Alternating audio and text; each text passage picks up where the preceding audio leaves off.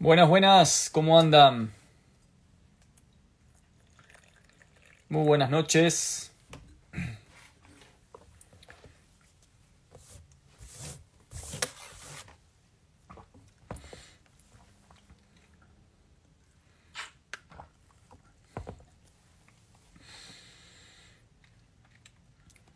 ¿Cómo andan? ¿Qué tal?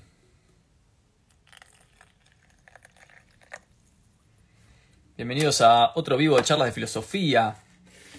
Sean todas bienvenidas y bienvenidos a nuestro encuentro de hoy, que estaba planificado para dentro de una hora, pero dentro de una hora voy a tener hambre. Entonces dije, no, lo voy a hacer ahora. Lo voy a hacer ahora de modo, de modo intempestivo y desorganizado, pero no importa porque la comunidad de charlas de filosofía ya se conoce entre sí, ya saben cómo, cómo es esto.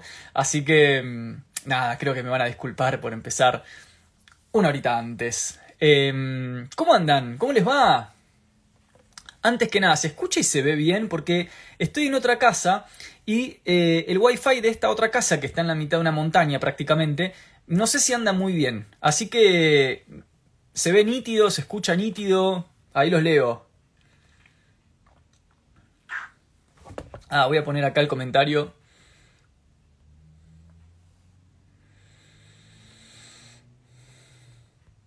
Esperen que lo voy a poner acá.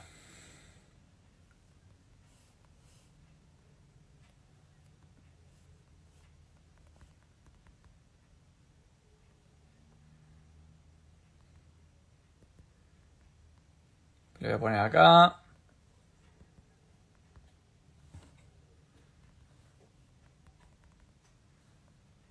Bien. Vamos a fijar el comentario. Ahí está. Experiencia con psilocibina y filosofía. Acá dicen que se escucha bien. Bueno, me alegro mucho. Bueno, nada, buenas noches para todas y todos. Bienvenidas, bienvenidos nuevamente a un vivo de charla filosofía que justamente hoy me escribieron por privado y me preguntaron si se habían acabado los vivos nocturnos. No, no se acabaron. Pero diciembre y enero fueron definitivamente meses de transición para, para este, bueno, para mí, como digamos, en, mi carrera profesional y para la cuenta ahí tuve que reacomodar varias cosas en relación a, lo profesional y la divulgación, la academia y la divulgación, etc. Eh, y, bueno, eso me generó como ciertas latencias eh, para generar contenido, no estar tan presente. hubieron menos vivos, eso es cierto. También, bueno, creo que enero vacaciones y todo el mundo está de vacaciones en enero, así que no, no creo que estemos muy pendientes de eh, las reflexiones abstrusas durante el mes de enero. Pero bueno, acá estamos volviendo, hubieron algunos cambios, se vienen proyectos nuevos, eh, se vienen cosas nuevas, tanto para la cuenta como para la comunidad, cosas que vamos a hacer durante el año, actividades. Nada, proyectos y también ir viendo de articular esto, que es la divulgación, con, el propio desarrollo profesional de uno, ¿no? Digamos, eh, el, propio crecimiento que uno va teniendo en las instituciones formales. Eh, así que bueno, a veces las instituciones piden más, más, más y, uno tiene que abocarse a un doctorado, a escribir artículos, papers y a una beca, etcétera Y bueno, a veces la verdad que eso es eh, hace que uno no se pueda dedicar a tiempo completo a, esto, ¿no? A una plataforma eh, de, divulgación, a, digamos, a, yo no soy youtuber, no hago contenido, de, no, soy el típico, ¿no? Eh, mm, no soy esa persona que está como dedicada full a, a esto, porque no tengo ni el tiempo ni, ni tampoco el talento, eso es lo que me doy cuenta. No solamente no tengo el tiempo, sino que no tengo el talento. O sea, no sé editar un video, no sé ponerle subtítulos, eh, no, no sé hacer nada de todas esas cosas. Eh, soy sencillamente un profe que, cuenta cosas de, filosofía, que son quizás producto de mi investigación, cosas que trabajo en la academia y, trato de bajarlas o de traerlas para el ámbito de lo social. Eh, doy clases, yo qué sé, escribo, ahora estoy escribiendo un libro, pero definitivamente no soy un, un youtuber, ¿no? O, una persona que, está full dedicada a la producción de contenido en redes. Entonces, bueno, a veces pasan que hay como estas, eh, estas latencias eh, o estas, estas mutaciones, ¿no? En el proyecto, en este proyecto que el otro día pensaba que charlas de filosofía arrancan en el 2018. Eh, bueno, digo, ya son 2018. bueno, octubre del 2018 empezó charlas de filosofía. Y es muy loco, muy loco que estamos al 2023. Con lo cual ya tenemos casi 5 años de proyecto. eh, o bueno, vamos hacia, hacia, los cinco años del proyecto y, bueno, eso me parece... No, miento, 2019 empieza charlas de filosofía, así que bueno, vamos hacia los cuatro años de proyecto. Em, así que bueno, nada, siempre tratando de hacer un contenido que sea valioso para ustedes, que tenga que ver con una filosofía entendida de manera rigurosa, de manera disciplinar, em, como saben y, como un poco ya saben cómo va la onda en, este, en, este, en esta cuenta. Eh, soy muy crítico de la filosofía pop, de la divulgación pop, eh, de la filosofía digerida, a, la forma de una cajita feliz, ¿no? de, un combo eh, de consumo rápido o de alto impacto. No es que soy crítico de eso, sino que sencillamente eso no es filosofía. Entonces, como eso no es filosofía, no, no, me encargo de eso. A lo sumo busco que, que, bueno, los que se encargan de eso, nada, yo, digamos, busco que eso se entienda que no es filosofía, ¿no? O sea, nada que sea de alto impacto, que sea eh, fácil, ¿no? De, fácil digestión, que sea pop, que sea pegador, ¿no? En relación a, un cierto contexto social, etcétera, eso no, es filosofía. Entonces siempre traté y trato de mantener este delicado equilibrio difícil de sostener, la verdad, eso sí creo que es un, no sé si es un talento, pero hay que saber hacerlo, entre divulgar ideas, pero que la divulgación no implique banalización de las ideas ni estupidización del público, que también pasa mucho. Conozco muchísimos divulgadores eh, que o banalizan las ideas o estupidizan al público y lo tratan como, como a un niño de, cuatro años. Y la verdad es que no es cierto, esto lo estoy escribiendo en mi libro, eh, no es cierto que para acercarse a la filosofía eh, eh, haya que, hablarle a la gente como si fueran bebés de 5 años con palabras fáciles, ¿no? Es esa construcción, esa estética de la estupidez como sinónimo de acercamiento o pedagogía de la filosofía o didáctica filosófica falsa, ¿no? Lo que hay que hacer es al revés, hay que plantear eh, un proyecto de divulgación de filosofía en el cual eh, se, sostenga la dificultad inherente a la práctica y a la disciplina filosófica, la dificultad inherente a una disciplina como a cualquier otra, eh, y digamos, tratar de que sea al revés el flujo, ¿no? O sea, que la gente se acerque a la dificultad y no que la gente se acerque a la facilidad o que vincule el aprendizaje con facilidad sino que eh, tiene que estar claro que, eh, bueno, la filosofía es una disciplina compleja, entonces eh, hay que plantear complejidad y, encontrar ese equilibrio entre divulgar, pero sin, digamos, sin rechazar, sin pelearnos con lo complejo que es propio de la disciplina filosófica, ¿no? Que como ya hemos dicho tantas veces, nada tiene de personal, nada tiene de espontáneo, ¿no? Esta idea de de que la filosofía es algo de la espontaneidad del pensar, que, es algo que surge en una charla con amigos, eh, de que es algo del orden de lo personal, ¿no? de la mirada personal del mundo. Eso no es filosofía, eso es una mirada personal del mundo, que no implica sea una filosofía. Eh, y, que yo tenga ideas que me salen espontáneamente en una charla con amigos, tampoco es filosofía, lo somos son ideas. Digo, hay una distancia muy grande entre nuestras ideas y un sistema filosófico. Y bueno, esa distancia es la que tratamos de, de, achicar en este proyecto. Eh, acá dicen de qué va mi libro. Eh, hay varios libros en curso.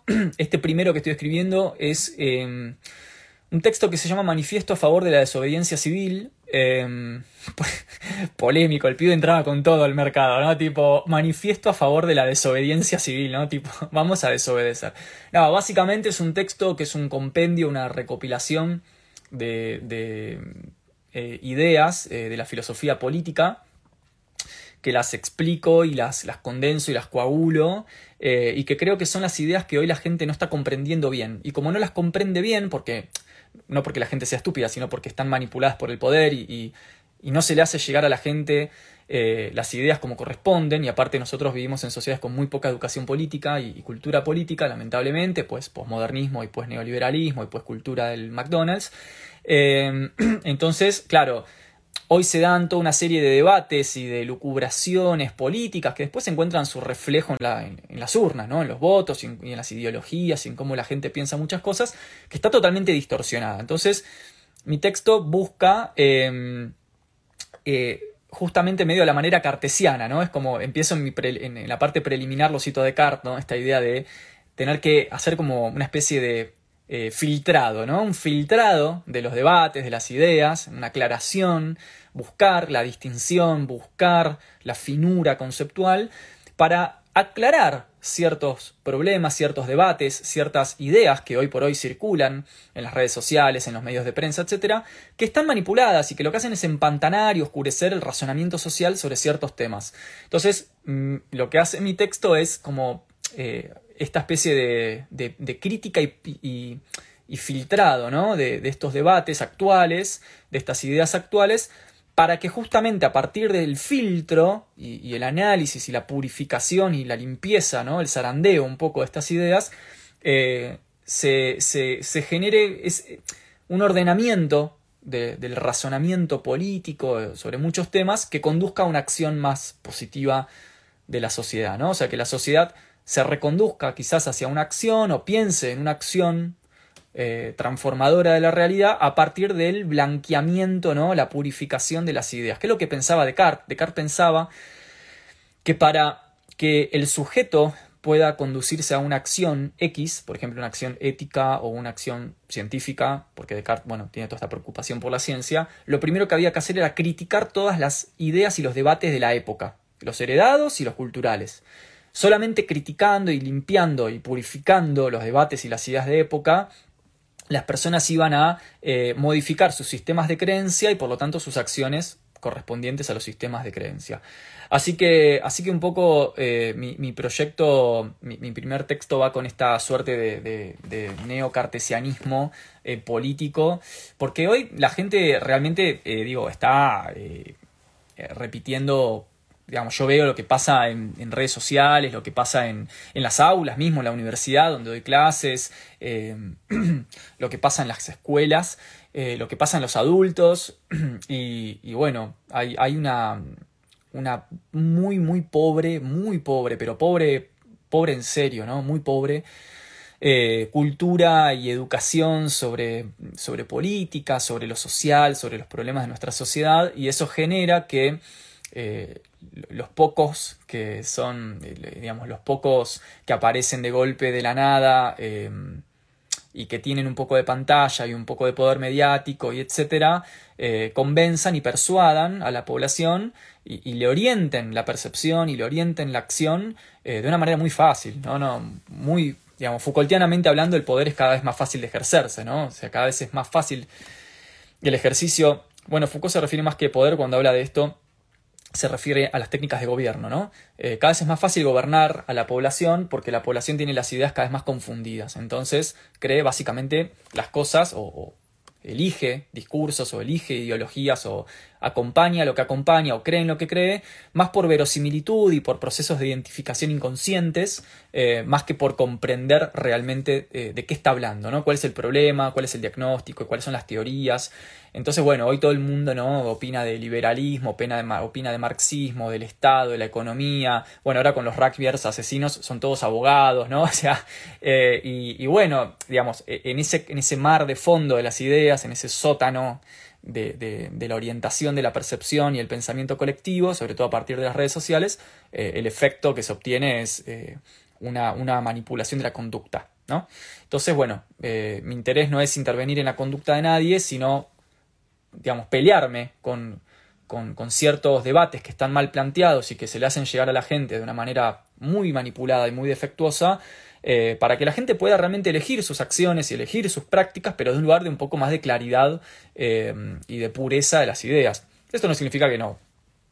No significa que hablemos de autonomía del pensamiento, libertad de pensamiento, todo eso no existe, ya sabemos que no existe la libertad de pensamiento, ni, ni, somos esta cosa eh, que pensaron los ilustrados, ¿no? Estas mónadas que, que razonan, ¿no? no va a pasar eso, pero al menos sí purificar un poco, clarificar, analizar, discernir, ¿no? Como dice la Biblia, aprender a discernir. Em, porque hoy realmente muchísima gente, la mayor parte de la gente, y esto se ve en las encuestas, se orienta, digamos, elige, por ejemplo, votar como vota, o seguir a un candidato, o a un referente, o a lo que sea, más por una cuestión de afinidad, más por una cuestión de identificación, de verosimilitud, de que le suena que eso que le está diciendo es así, opera más desde ese lugar eso que eh, hace el siglo pasado se llamó la estetización del poder, eh, más que por comprender realmente o por disponer de una teoría que le permita comprender, ¿no? Porque, digo, si vamos a juzgar el marxismo, hay que saber de marxismo primero, hay que leer los textos de Marx. Si vamos a juzgar el liberalismo, vamos a juzgar, eh, analizar la pena de muerte o vamos a analizar el conflicto entre el Estado y la población o los dispositivos de control de la, de la opinión pública o lo que sea, primero hay que tener la teoría. Sería como muy muy impertinente y arrogante de nuestra parte creer que podemos opinar sobre esas cosas si no leímos primero 5, 10, 15 textos asociados a cada uno de esos temas. Sin embargo, hoy la gente opina sobre los temas que no conoce o sobre aquellos que los que no tiene teoría para opinar. ¿no? El otro día me preguntaron, ¿qué opina de los rugbyers, Nahuel? ¿Estás de acuerdo con que le den cadena perpetua? Yo respondí, no soy abogado, ¿cómo puedo estar de acuerdo o en desacuerdo con algo en lo que no tengo teoría ni formación al respecto, ¿no?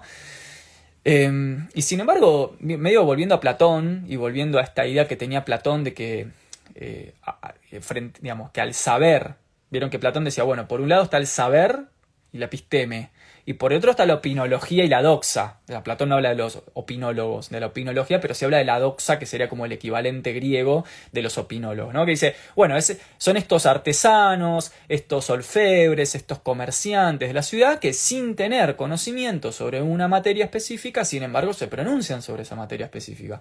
Y hoy estamos viendo eso. Entonces hay un poquito de ignorancia, hay un poquito de arrogancia, pero también hay muchísima gente, y quizás apunto a ese público, que tiene muchas ganas de aprender para luego poder posicionarse. Y me parece que ese es el, jugo, esa es el, la fruta ¿no? a la que hay que apuntar. Esa gente que dice, la verdad yo no sé de este tema, em, quiero saber, quiero conocer un poco de la teoría para luego poder posicionarme, con ese espíritu socrático, ¿no? de primero aprender para después juzgar. Entonces, bueno, un poco, un poco es ofrecer algún resumen teórico eh, a, esa gente eh, que, que tiene ganas de, eh, de, empaparse ¿no? de ciertos temas. Y bueno, como mi especialidad doctoral es la eh, teoría política social, entonces, bueno, tengo además eh, quizás la formación para poder ofrecer mm, esto desde un lugar de humildad. Yo, como decía recién, a mí cuando me preguntaron por los rugbyers, yo digo, la verdad, no sé, ¿cómo, ¿cómo puedo saber si estoy de acuerdo o en desacuerdo con una condena si yo no soy abogado? Me cansé de ver en redes sociales gente diciendo, no, yo soy antipunitivista, no, yo soy constitucionalista, yo soy... Y vos decís, pero vos no sos nada porque no sabés del tema. Entonces yo me pregunto, ¿cuál es la dificultad que tenemos hoy? Qué poca humildad y, cuánta arrogancia, ¿no? Recuerden que la ignorancia siempre es arrogante. El ignorante es arrogante por definición, cree que sabe y se pronuncia muy taxativamente. Y digo, falta mucha humildad para decir la verdad y no sé. No, tengo ni idea. eh, creo lo máximo que puedo decir sobre el caso de los rugbyers. Eh, y, no desde la filosofía, sino nada, una voz común, totalmente cotidiana y barrial, es que me parece que está bien que los hagan bosta, yo qué sé, o sea, mataron a un pibe y me parece que es hora de que un poco la sociedad empiece a ver que no es gratuito, ¿no? Ser un homicida.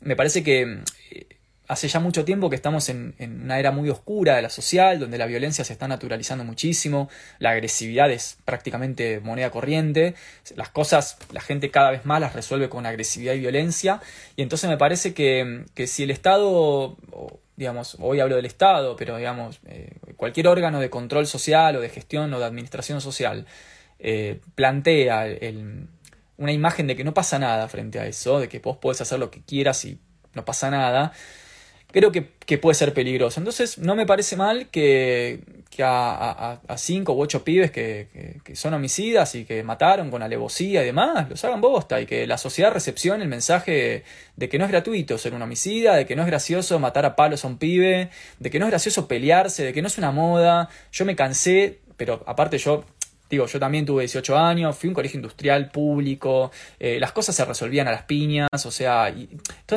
ese, ese fomento, ¿no? De, de, que hay algo que es eh, en la violencia y en la agresividad animalesca y selvática que está bueno y que aparte en algún punto a los... Vieron que en esta cultura medio patriarcal, si vos te pegás, es como que sos más macho y más hombre y vos, ¿no? Tenés, la tenés más grande.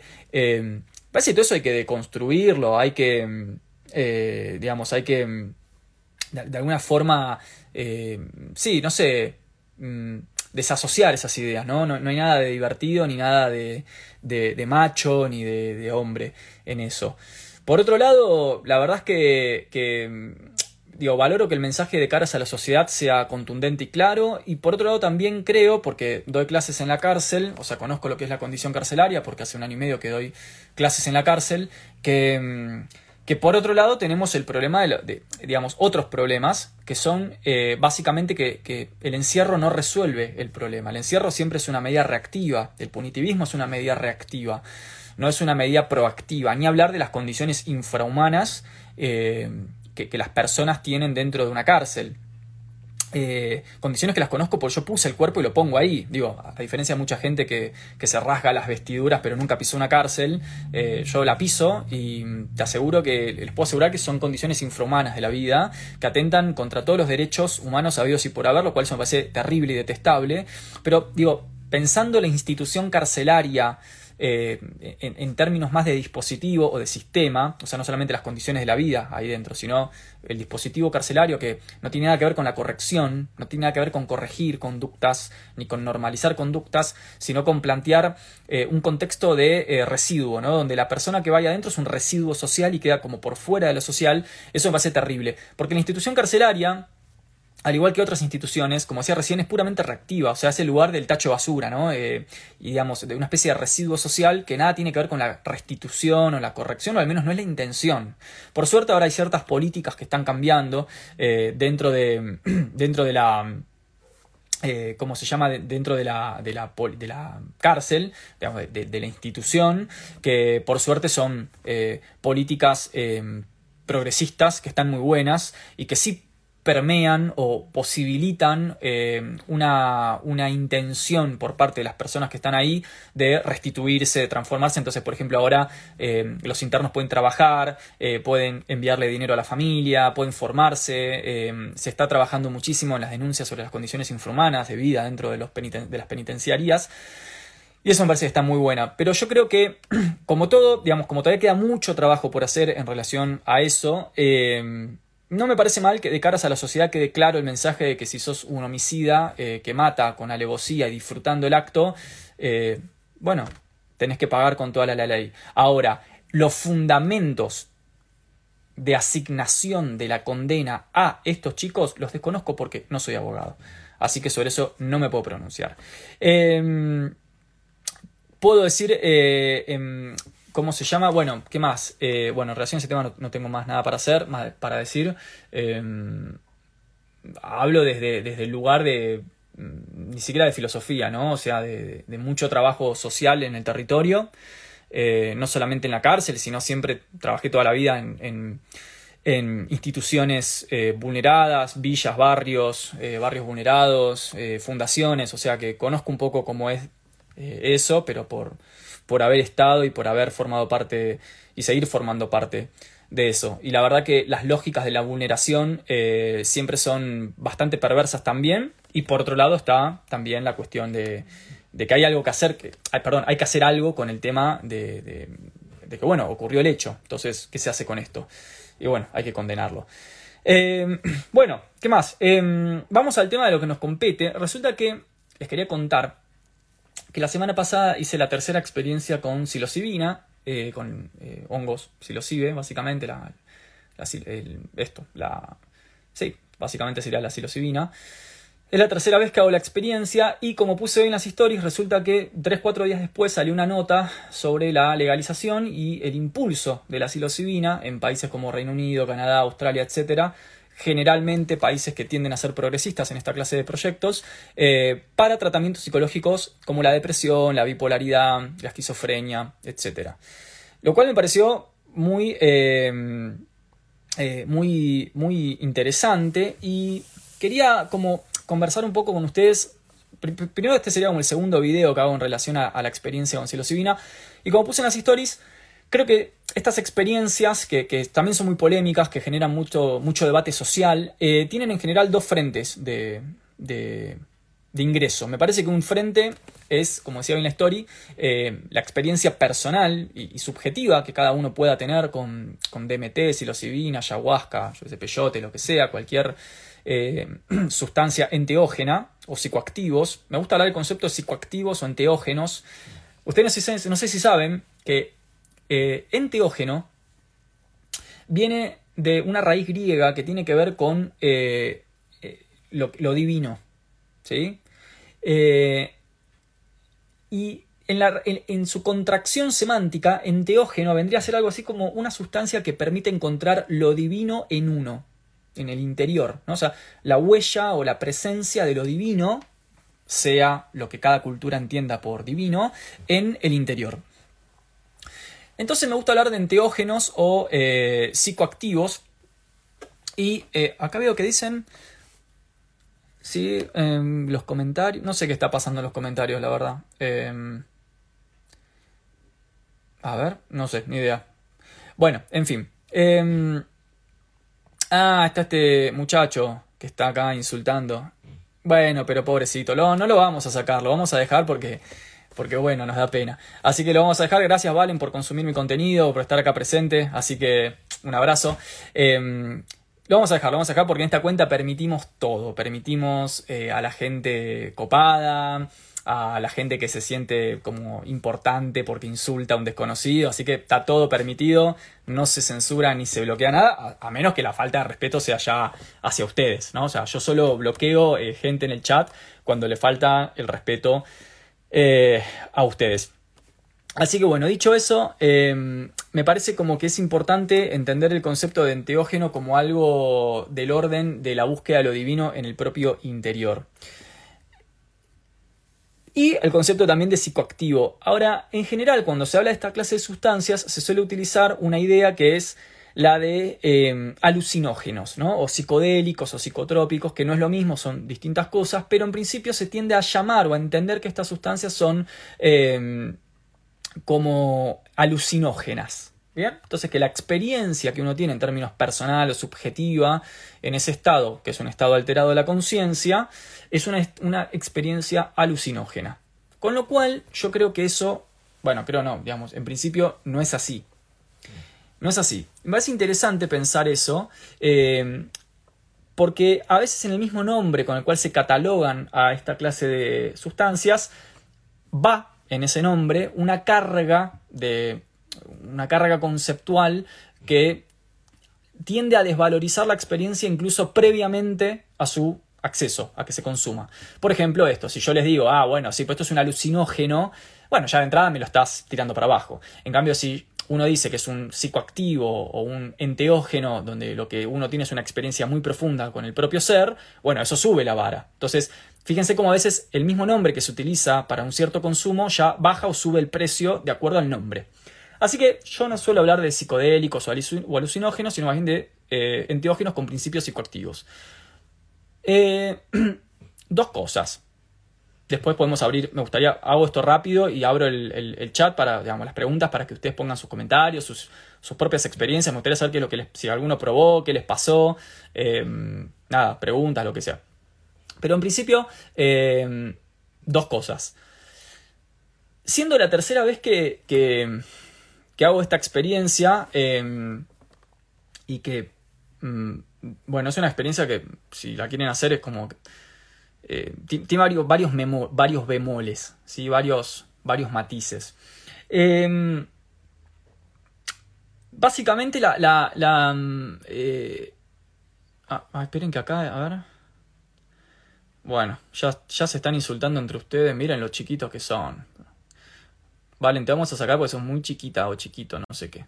ya cuando uno empieza a insultar al resto del grupo, ahí sí ya me molesta. Así que lo vamos a sacar. Eh, y lo vamos a bloquear. Ahí está.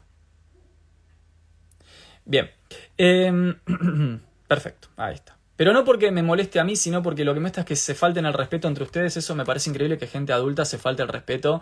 Em, y que tanta gente adulta se sienta eh, tan superior insultando a otros, ¿no? De manera gratuita. Fíjense qué, chiquita, ¿no? Que tienen la cabeza para... Qué, qué pequeñitos. Pero bueno, ya crecerán.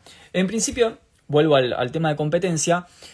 Cada experiencia, no sé si ustedes se han hecho experiencias con enteógenos, eh, o esto, ayahuasca, psilocibina, peyote, DMT, no sé, eh, en principio lo que sea. Yo hice, esta es la tercera, y si bien la experiencia es muy intensa, hay varias cosas para decir, que me parece que tienen que ver con el, un cierto resguardo y cuidado frente a estas experiencias, para no terminar siendo una apología de un consumo descuidado. Lo primero que me parece que es importante eh, decir es que eh, el otro día lo hablaba con, una amiga que, es bióloga y, que cultiva estas cosas y la tiene muy muy clara. Eh, una, investigadora del CONICET, que es una especialista, es muy, muy, muy rico el trabajo que ella hace, o sea, en, materia teórica, ¿no? Sobre estas cosas. Lo primero que hablábamos es que no se trata tanto de que uno esté mal o bien anímicamente cuando hace la experiencia. O sea, no se trata tanto de eso. Fíjense que eh, se tiende a decir que para hacer estas experiencias uno tiene que estar bien anímicamente. No sé si les pasó, pero se suele decir eso, ¿no? Como que tenés que estar bien. De hecho, se recomienda eh, una cierta dieta, una dieta sexual, una dieta en fritos, una dieta de carnes, de harinas, o sea, todo lo que es inflamatorio, no se recomienda, se recomienda dos o tres días de dieta para que la acción de la psilocibina sea más eh, efectiva, ¿no? Eh, y eh, acá, bueno, después todo esto que están preguntando acá, pónganlo en el, en, el, en el, tabloncito de preguntas de abajo y después lo vamos leyendo, ¿sí? O sea, mi intención es que compartamos y socialicemos esto, así que todas estas preguntitas que están poniendo, después las, las ponen ahí abajo y las, las leemos, ¿sí? Leemos un par. Pero bueno, vuelvo al tema. Em, se suele decir que hay que estar bien y que hay que hacer una dieta. Y yo me di cuenta que no es que hay que estar bien. Uno puede hacer la experiencia estando anímicamente afectado por algo. Y justamente en ese estado es que la psilocibina muestra su carácter terapéutico. O sea, en el, concepto, en el sentido griego del concepto de terapia, ¿no? Recordemos que los griegos son los primeros que hablan de terapia, no son los psicólogos del siglo XX, ¿no? Em, me parece que cuando uno está muy bien, eh, muy estable, la psilocibina tiene un carácter más bien eh, como expansivo, tiene un carácter más bien, uno tiene una experiencia muy, eh, muy entretenida, muy, muy, muy dicharachera, muy efervescente, ¿no? Es como uno está muy bien en ese estado y, tiene mucha digamos, mucha bajada de información. Yo le digo bajada de información, pero en realidad, si me preguntan a mí, yo creo que lo que hace la psilocibina y cualquier enteógeno en general es por un rato, desactivar los mecanismos represivos del yo, o sea, desactivar las fuerzas represivas de lo yoico en la mente humana, vamos a hablar un poco freudianamente, y por lo tanto facilitar el acceso al inconsciente, o sea, eso que es carga inconsciente y que durante nuestra vigilia y nuestro día a día está eh, bloqueado por los mecanismos represivos, eh, me parece que lo que hacen los enteógenos es desactivarlos o liberarlos y permitirnos un contacto más directo con lo que podríamos llamar el inconsciente o nuestro yo interior, el ser profundo, eh, diría Jung, la psique profunda, la psiquis profunda, no sé. Yo para mí es eso. Lo dejo abierto como un debate y como una pregunta interdisciplinar para hablarla con otros especialistas. Pero em, cuando uno está muy bien, eh, ese acceso a ese, inconsciente es eh, un acceso muy jovial, diría Nietzsche, ¿no? La ciencia jovial es ese momento de, de, jovialidad, de bajada de la información, ¿no? Ahora, cuando uno está mal, eh, no significa que no lo pueda hacer, sino que bajo ese estado anímico, la psilocibina, y hablo por la psilocibina que es lo que yo probé, bien, también probé DMT, pero no lo probé la suficiente cantidad de veces como para poder dar un diagnóstico un poco más acabado de ese tema, así que no me pronuncio.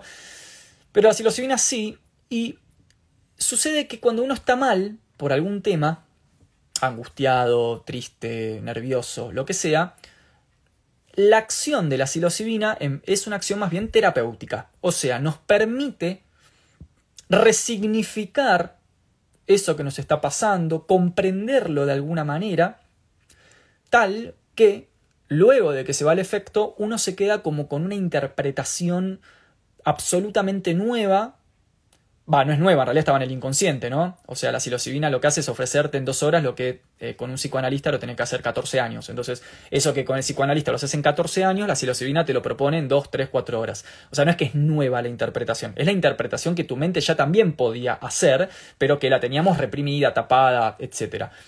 Uno luego de la experiencia puede resignificar una experiencia, eh, un estado anímico de otra manera, de modo tal que puede tener efectos resignificativos y por lo tanto terapéuticos. Recordemos que bajo en la teoría del trauma lo que a nosotros nos duele eh, no es la herida en sí, sino la interpretación que nosotros hacemos de la herida traumática. Esto es muy importante para el psicoanálisis. Repito, en la teoría del trauma, una teoría básica, digo, ¿no? Estoy siendo súper introductorio, no es tanto la herida lo que duele, sino cómo entendemos o interpretamos esa herida, su origen, por qué lo. O sea, no nos duele tanto, por ejemplo, vamos a poner un ejemplo concreto, no nos, no nos duele tanto eh, que nos mientan. Lo que nos duele es no entender por qué nos mintieron. ¿No? Se entiende la diferencia entre que me mintieron, la herida, versus la interpretación que yo hago de que me hayan mentido. O, por ejemplo, no me molesta que me mientas, lo que me molesta es, o lo que me duele es que me mintió tal persona en la que yo confiaba. Entonces, siempre es la interpretación y no tanto la herida lo que genera el padecimiento. Por lo tanto, modificando las interpretaciones que nosotros tenemos de los hechos traumáticos, podemos aliviar el dolor. Y esto es el psicoanálisis, básicamente, ¿no? Que te, o la filosofía, o sea, cualquier disciplina retórica, eh, dialógica, que, perdón, dialéctica que te permita reinterpretar las cosas desde otro punto de vista, alivia el dolor, no porque erradica la herida, sino porque nos permite otra, otra significación de ese, de ese estado. Entonces, en principio, el, el eh, la psilocibina permite eso, ese proceso, pero de una manera muy acelerada. Es como muy fuerte, muy. Es, un, como que te agarra y te sacude y te, pone muchísimos puntos de vista.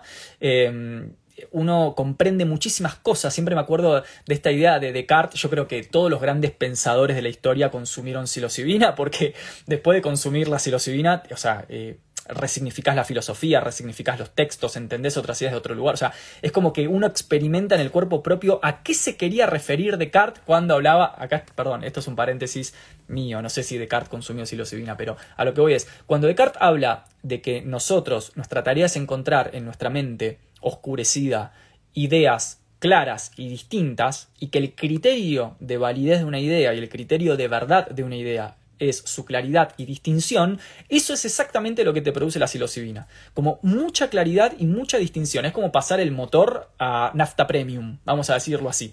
Con lo cual no tiene que ver con alucinógeno, no es un alucinógeno, es un estado alterado de conciencia en el cual eh, el, el contacto con el inconsciente es tan directo que hay como muchísima, son terabytes de información que están pasando así, muy fuerte en un, estado emocional benigno es una experiencia alegre, jovial, efervescente. En un estado emocional doloroso eh, es una experiencia, desde mi punto de vista, terapéutica.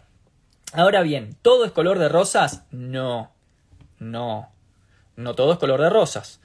Lo que me parece que sí hay que tener cuidado con esta clase de experiencias, ¿sí? No es tanto si uno está bien o mal, porque acabamos de decir que no ese es el criterio, sino más bien si uno está en la capacidad de controlar la experiencia. Atentis con esto.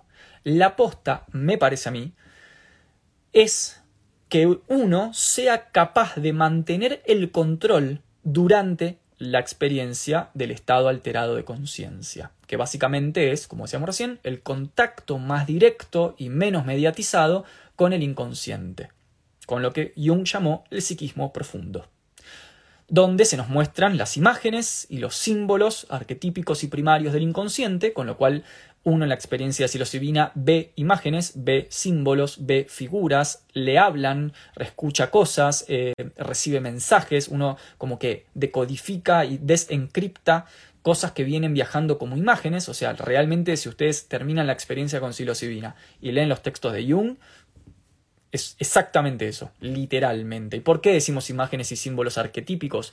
Porque resulta que ciertos eh, símbolos o ciertos, eh, ciertas imágenes que se captan en ese estado alterado de la conciencia, eh, si uno comparte y socializa la experiencia con otras personas que hayan hecho lo mismo, resulta que son prácticamente no las mismas, pero sí equivalentes. A mí me gusta decir que son imágenes isomórficas.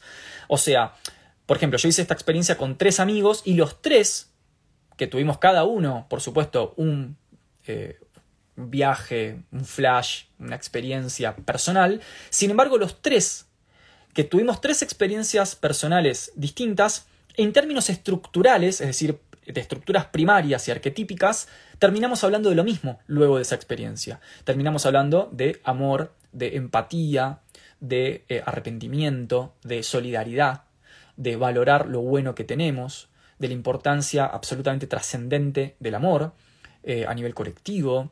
Eh, los tres sentimos haber tenido una cercanía con algo del orden de lo divino, de, de, otro mundo. O sea, ciertas estructuras se mantienen a pesar de la, variedad contingente o la particularidad del de, eh, viaje de cada uno. Y eso, desde mi punto de vista, tiene mucho sentido porque mi abordaje epistemológico de las ciencias sociales es estructuralista, con lo cual yo sostengo que hay estructuras que son estructuras de la mente y el cuerpo humano que son las mismas para todos los seres humanos, solamente que después cada sociedad le da una eh, como una configuración particular, pero siempre son las mismas estructuras. Em, hay ciertas estructuras primarias que son como la base de la realidad o la base de nuestra dimensión y luego eh, cada persona y cada sociedad a partir de esas estructuras arma un nudo particular. Pero si uno desata los nudos encuentra una especie de isomorfismo o equivalencia estructural. Jung habló de un isomorfismo o eh, equivalencia estructural de la mente, del inconsciente humano pero después la sociología del siglo pasado de los años 40 y 50 habló del estructuralismo sociológico. Después encontramos el estructuralismo en el primer Lacan estructuralismo en el primer Foucault, em, el estructuralismo en términos antropológicos, o sea, y, cuando uno hace estas experiencias encuentra como esa, eh, esa especie de constante que se da entre personas que hacen la experiencia. Eh, y eso me parece impresionante, porque siempre que encontramos estructuras que son eh, isomórficas o equivalentes entre personas, la pregunta que nos tenemos que hacer es de dónde vienen esas estructuras. O sea, nos tenemos que hacer una pregunta genealógica. ¿Cuál es el origen o sea, ¿cómo puede ser que los seres humanos tengan estructuras en su mente que son comunes? ¿Cuál es el origen? ¿Cómo puede ser antropológicamente hablando? Bueno, para eso todavía no hay respuesta. Esto es muy interesante. Como no hay respuesta, la pregunta por Dios sigue siempre abierta. O sea, la teología se mete precisamente por ese bache. digamos, el razonamiento teológico o metafísico, como hace Aristóteles, lo que dice es, ok, como ustedes son todos distintos, pero aún así hay estructuras comunes, entonces tiene que haber un creador de esas estructuras. Tiene que haber un primer origen, una primera causa, dice Aristóteles. También dice Spinoza, ¿no? Eh, perdón, Aristóteles, Spinoza no, Spinoza no es creacionista. Pero Aristóteles habla de una primera causa, ¿no? Entonces, siempre la metafísica y la teología o el creacionismo se meten por ahí. Dicen, bueno, es Dios, Dios el creador, ¿no? La gnosis también, el gnosticismo. Bueno. Entonces, eh, me parece como que eso es muy importante y vuelvo al tema que estaba mencionando que es el control. Acá está el tema. El estado, ahí preguntaban en el chat cuánto dura la experiencia. Es muy personal, yo creo que depende mucho también del cuerpo y la biología de cada uno y cómo las células eh, absorben eh, la sustancia o no. A mí generalmente me ha durado 4 o 5 horas. Em, puede durar 2 o 7, pero digamos, en general es eso. Y una vez que uno sale del estado, además sigue trabajando un par de días, uno o dos días uno sigue como muy meditativo, seguís como muy pensativo, te acordás de lo que viste, de lo que escuchaste, de esa simbología, de esas imágenes, como que tenés presente eso y tratás de conectarlo y asociarlo con tu vida. No les voy a hablar personalmente de cuál fue mi experiencia personal porque no tiene valor, es la mía. Yo de los que les voy a hablar es de eh, lo que pasa en esa experiencia que puede ser compartido por ustedes, o sea que si ustedes la hacen les pasaría algo muy parecido, pero no personalmente de lo que yo vi, porque digamos yo eh, puedo ver cualquier cosa o escuchar o, digamos, y además cada una de, estas, de estos contactos con el inconsciente eh, también son personales. Si bien hay estructuras primarias que nos conectan a todos los seres humanos, cada persona tiene su historiografía y su biografía particular. Entonces lo que uno conecta en ese estado también tiene algo del orden de lo particular, que si yo se los digo a ustedes, es como que, eh, bueno, yo vi otra cosa. No sé, por ejemplo, uno de mis amigos que estaba conmigo eh, tuvo una, charla sostenida con una abuela que está fallecida. Y bueno, eh, él a través de su abuela y yo a través de tener una charla con un ente que me habló de la retirada de Dios en la historia, los dos, sin embargo, terminamos hablando del amor. O sea, ahí se ve como esta, esta captura de constantes o estructuras a partir de historias personales diferentes. Pero bueno, sí es importante el control. Sí es importante el, control. Eso es... Eh, ¿Por qué? Para evitar la psicotización. Tipo, no nos queremos psicotizar. ¿Qué quiero decir con psicotizar?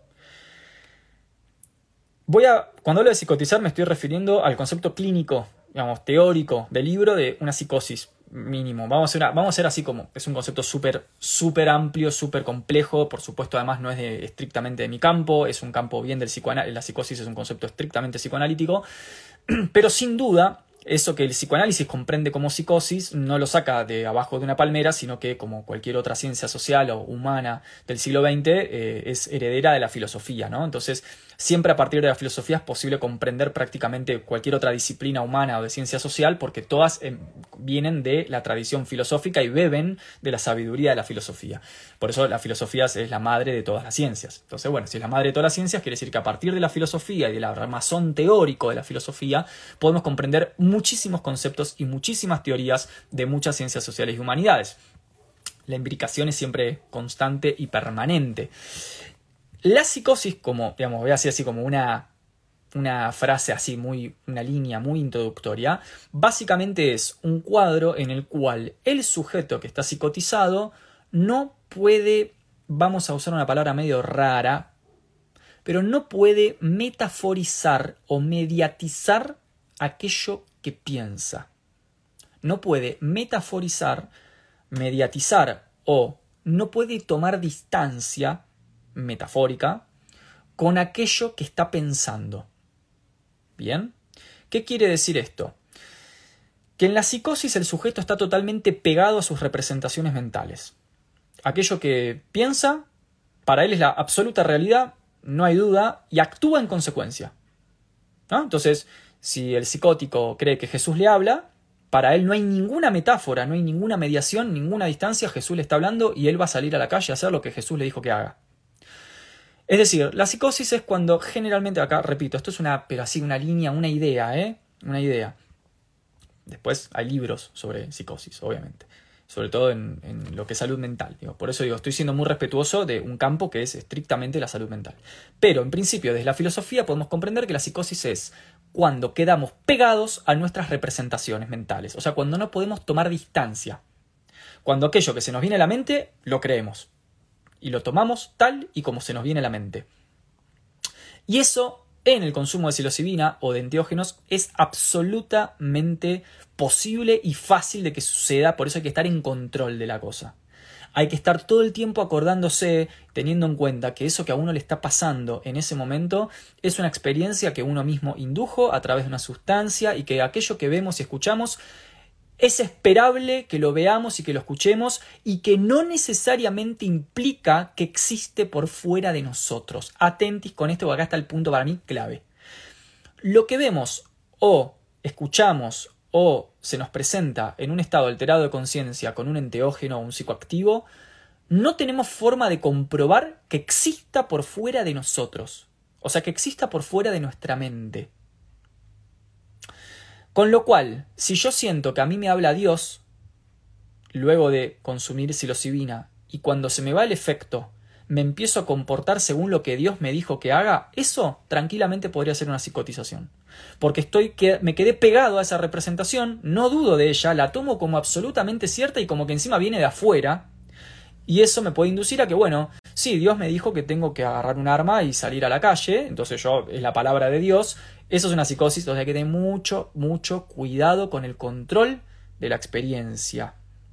Bien, hay que tener siempre presente que aunque nos parezca, porque en la psilocibina además parece, ¿no? Eso, parece que viene de afuera la información, que es revelación, tipo está bajando información, que puede ser que suceda, ¿eh? o sea, puede ser que sea eso, pero lo cierto es que no tenemos forma de comprobarlo. No estoy diciendo que no pueda ser eso, quizás Dios nos habla a través de la psilocibina, pero lo cierto es que no tenemos forma de comprobarlo.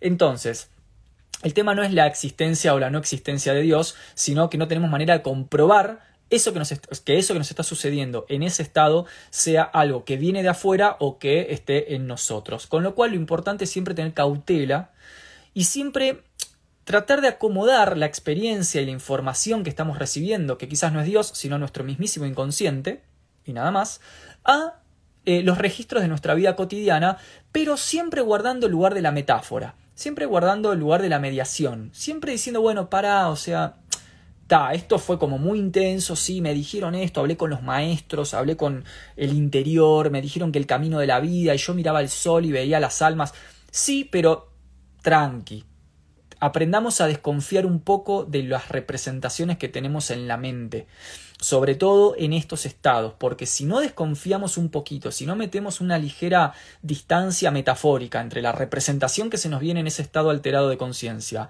y nosotros y nuestros actos, podemos entrar en una psicosis terrible y después salimos de ese estado y de golpe nos matamos, nos deprimimos, cometemos violencia, nos enredamos en cualquier cosa. Entonces, es una experiencia muy nutritiva la psilocibina, muy rica, realmente si uno la sabe llevar, eh, como todo en la vida, cuando uno sabe llevar algo, eh, le extrae el mejor jugo.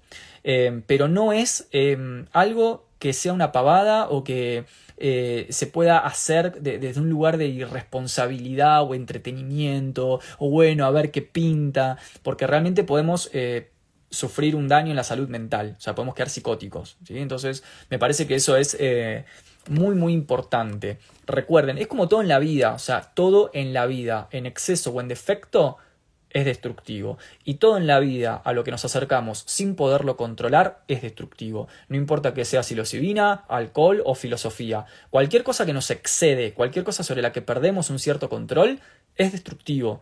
No importa si parece sabiduría, no importa si viene de una fuente legítima, no importa quién nos dice que eso está bueno, es destructivo.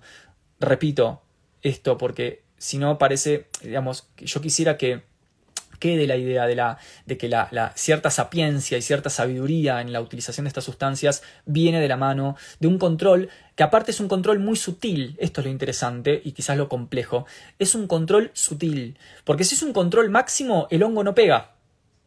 O sea, los mecanismos represivos se ponen muy fuertes, bloquean la sustancia y uno no se ve afectado o se ve afectado muy débilmente. O sea, uno tiene que bajar la guardia y permitirle a la sustancia que ingrese y que haga su trabajo, pero no bajar la guardia totalmente al modo tal de olvidarnos que estamos bajo el efecto de un estado alterado de conciencia inducido por una sustancia y psicotizarnos totalmente y terminar en cualquier cosa, creyendo que realmente Dios nos dijo algo y entonces salgo a la vida y hago eso. ¿No? Entonces, como todo en la vida, ¿no? La sabiduría es ese lograr ejercer un control sutil, que es un punto medio entre un control totalmente represivo que no permite la experiencia o un control totalmente debilitado que nos inunda de experiencia, nos desborda, viene la experiencia y nos desborda, nos come, nos excede. Así que em, me parece que, sí, es muy importante, eh, me parece que entiendo estas notas que les decía al principio del vivo eh, de cómo se está legalizando e impulsando el uso de psilocibina en tratamientos psicológicos en países eh, progresistas en materia de salud mental, eh, pero me parece también, y, digamos, yo mismo lo hice tres veces y, me ayudó muchísimo en muchísimas cosas para entender muchas cosas, pero me parece también siempre que hay que hacer una apología de, que el consumo tiene que estar guiado, cuidado, tiene que ser responsable, tiene que estar asistido. si no, como todo en la vida, ¿no? cuando intentamos cosas solos, de autodidacta, puede ser medio funcional esta la experiencia. Repito, no solo con la psilocibina, ¿no? Eh, digamos, yo eh, me pasó cuando, por ejemplo, cuando entré a, filosofía, eh, y el primer año también fue una experiencia desbordante, ¿no? Pero nada, de golpe como que el shock mental fue muy fuerte, es una disciplina que te, te destruye las, eh, las creencias, que te pone muy escéptico, te pone muy reactivo, te pone sospechoso, de golpe empezás a pensar que son todos manipulados y estúpidos, menos yo que estudio filosofía y que soy libre pensador, todo psicosis, todo mentira, o sea, uno es el mismo idiota de siempre, solamente que se va formando e ilustrando un poquito más para tratar de no ser tan... Eh, tan crédulo, tan tonto y, alcanzar otros niveles de razonamiento, pero de ninguna manera uno es más inteligente que el resto, de ninguna manera sucede que el resto está manipulado y yo no, que el resto son todos tontos y yo no, y que todos son con pensamiento manipulado y yo que leo libros entonces soy una especie de autonomía monádica.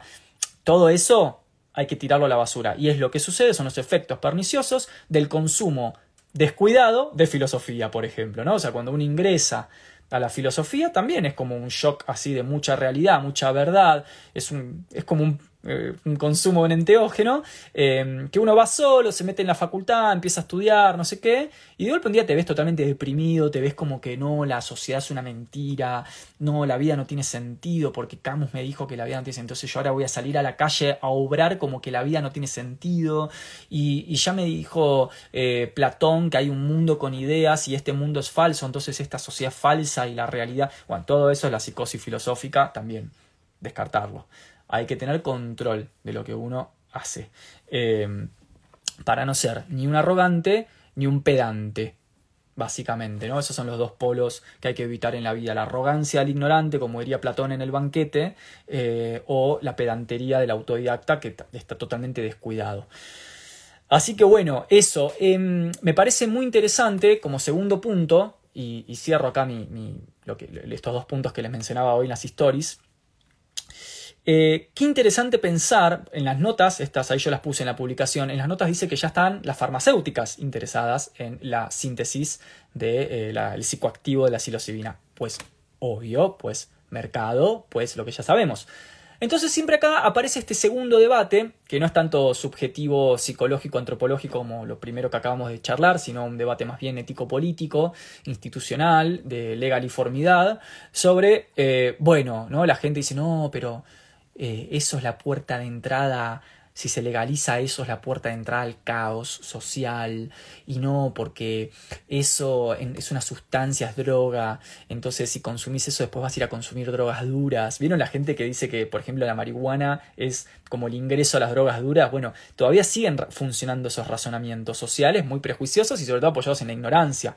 En la ignorancia no solamente de lo que es la experiencia del consumo de sustancias, sino la ignorancia sobre las evidencias científicas que hay sobre el consumo de estas sustancias. O sea que ya hay estudios científicos eh, que han analizado y estudiado los efectos favorables y perniciosos de todas estas sustancias, con lo cual el, que es prejuicioso en realidad es ignorante no solamente porque nunca hizo eso y habla sobre algo que no hizo, sino sobre porque desconoce la carga científica del tema. Del tema. Esto es muy típico del opinólogo como reactivo que, sospechoso, ¿no? Y dice, no, claro, pero vos, eh, mm, vos consumís hongos, entonces lo próximo que viene es la cocaína. O sea, bueno, todas esas conexiones eh, es típica de una reactividad de, de, una persona que no es que es mala o prejuiciosa, sino que es ignorante, o sea, no conoce el tema. Entonces, como no conoce, juzga. Yo lo que les recomiendo es em, que tengamos en cuenta dentro de este contexto eh, la, me, parece importante eh, pensar la relación que esto guarda con los dispositivos de poder social. ¿Qué quiero decir con esto? El capital, básicamente. Em, a ver, vamos a hacerlo fácil. Y pasamos a las preguntas o intervenciones de ustedes ahí en el tabloncito, em, etc. Lo interesante de cómo se ejerce el poder o las técnicas de gobierno, como decía Foucault, decíamos antes, ¿no? La, la, gubernamentalidad, o sea, el gobierno de los hombres, cómo se gobierna las masas, es que ese poder de gobierno se ejerce a través de algo que es muy sencillo de entender. Tan sencillo que es peculiar que no lo hayamos roto todavía. De ahí que mi texto, el libro que estoy escribiendo, se llame Manifiesto a favor de la desobediencia civil, que es el nombre políticamente correcto que encontré para no decir lo que en realidad pienso que deberíamos romper todo. Pero no importa, paréntesis aparte. A lo que voy es. El, lo que se entiende por poder, que, no es necesariamente poder físico, violencia, coerción, eh, no, no, es necesariamente eso. Cuando hablamos de poder, estamos hablando de cómo, eh, digamos, de qué manera una sociedad configura su sistema de creencias, por ejemplo. O sea, ¿por qué creemos en lo que creemos? ¿Por qué no creemos en lo que no creemos? ¿Cómo se distribuyen los sistemas de creencias? ¿Qué es lo que hace que un sujeto crea en algo o no crea en algo? Y que si cree en algo, obre en consecuencia, y si no cree en algo, no obre en consecuencia. El poder se ejerce ahí, en ese plano muy subjetivo de nuestra sociedad, en ese plano muy, muy de la construcción de subjetividades o la producción de subjetividades o como dice Foucault, la subjetivación. O sea, la elaboración social de sistemas de creencias. Ahí se ejerce el poder. Por ejemplo, cuando una sociedad deslegitima algo y legitima otra cosa, o cuando una sociedad autoriza algo y desautoriza otra cosa, o cuando una sociedad ve con sospecha algo, pero no ve con sospecha a otra cosa. Ahí está, en esa distribución del sentido, lo que, lo que Bourdieu llamó la distribución del sentido y el poder simbólico, se ejerce eh, un cierto, no sé si la palabra es dominio, porque es mucho más sutil que el dominio, pero una cierta capacidad de construir consenso. O sea, la famosa construcción de opinión pública. O sea, ¿cómo se hace para que una sociedad no sospeche en lo más mínimo del consumo masivo de alcohol en adolescentes de 15 años, con todo lo que ya está científicamente comprobado, eh, que digamos, con, todos los, con todo lo científicamente comprobado en relación a la destrucción del cuerpo y de la mente de un adolescente de 15 16 años a raíz del alcohol o del tabaco, pero sí se hace que esa sociedad sospeche y mire de reojo eh, a la psilocibina. Entonces, a la psilocibina, que no hay ninguna, ningún estudio científico que haya comprobado hasta el momento, los invito a buscarlo, que la psilocibina tiene efectos adversos en el ser humano, de hecho, nada que ver, está más bien relacionada con terapéutico, con lo terapéutico, con el desarrollo de la conciencia, con el desarrollo del pensamiento crítico, etcétera, etcétera, o sea, con el enaltecimiento de las facultades humanas, ¿cómo es que la mayor parte de la sociedad sospecha de eso y, y le parece que eso es peligroso, pero no sospecha tanto o no le parece tan peligroso o deja pasar el consumo de tabaco, de drogas duras, el consumo de alcohol, el entretenimiento, la ludopatía, el consumo sintomático de pornografía. O sea, todo eso que está comprobado científicamente que destruye al ser humano es legal o está legitimado y no pasa nada, o la sociedad lo consume como bueno, es entretenimiento. Eh, pero aquellas cosas como, eh, no sé, en este caso la psilocibina, hay como tú un planteo acerca de, bueno, eso es el poder. El poder es que, digamos, nos orienten el sistema de creencias, o sea, que nos orienten el sentido de la sospecha, que nos orienten la manera en la que sospechamos de ciertas cosas y no sospechamos de otras. ¿Sí? Entonces, me parece que acá hay dos asuntos para marcar. Por un lado, por supuesto que las farmacéuticas, si esto se legaliza, van a extraer un rédito. Por supuesto que van a sintetizar el psicoactivo de la psilocibina y lo van a vender en pastillas y eso no significa que haya caos social, sencillamente el psicoactivo de la psilocibina va a estar en las pastillas. Y las farmacéuticas van a ser multimillonarias como ya lo son. Ahora, eso no me parece una crítica al capitalismo, no me parece que sea una crítica al capitalismo la de criticar a las farmacéuticas y los laboratorios. ¿Por qué? Porque cierto es que cada vez que vamos al supermercado y compramos agua embotellada, también estamos consumiendo el producto, el producto artificial. Nadie va a un, a un manantial y a un glaciar a buscar el agua. Eh, la consumimos sintetizada en una botella. Y cuando compramos carne o verdura, también consumimos en algún punto las síntesis artificiales e industrializadas de eso. Nadie va a buscar la vaca, nadie va a quitar los tomates de la tierra. O sea, en última instancia, las, farmacéuticas hacen lo mismo que la industria del alimento, que la industria de la bebida, que cualquier industria que nos entrega un producto sintetizado. ¿Cuánta gente, en vez de leer un libro, ve la película del libro? Y bueno, eso también es la extracción del principio activo del libro, ¿no? O cuánta gente, en vez de practicar eh, un deporte, eh, se contenta con ser fanática de ese deporte, para que la tele me entregue el deporte sintetizado. O sea, esta idea que hay siempre una fuerza capaz de extraer el principio primario de algo, no es solamente de los laboratorios y las farmacéuticas, es de todo, así vivimos, va a caer como el supermercado pasa eso. Entonces yo creo que no es tanto ese el problema, el problema es más bien esto, cómo se distribuye el sentido de legitimación y autoridad de una sociedad, cómo se le dice que puede confiar eh, de ciertas cosas y desconfiar de otras. Y esto es muy genial porque hasta tal punto esto es un absurdo total que si vos agarrás a una persona que desconfía de la psilocibina y le pedís que te dé sus, sus argumentos sobre por qué desconfía de la psilocibina, van a ver ustedes mismos que esos argumentos son totalmente aplicables para el alcohol. Pero esa persona no sospecha del alcohol. No, le causa tanto rechazo que los nenes de 15 años tomen alcohol. Pero esos mismos argumentos los usa para rechazar el consumo de psilocibina. Entonces uno diría, qué locura, ¿no? O sea, qué tipo estúpido. ¿Cómo puede ser que no te des cuenta que los argumentos que usas para rechazar una cosa son los mismos que, eh, digamos, que usas para aceptar otra cosa? Entonces me parece que ahí tiene, opera más el sentido colectivo, esto que llamamos el sentido social.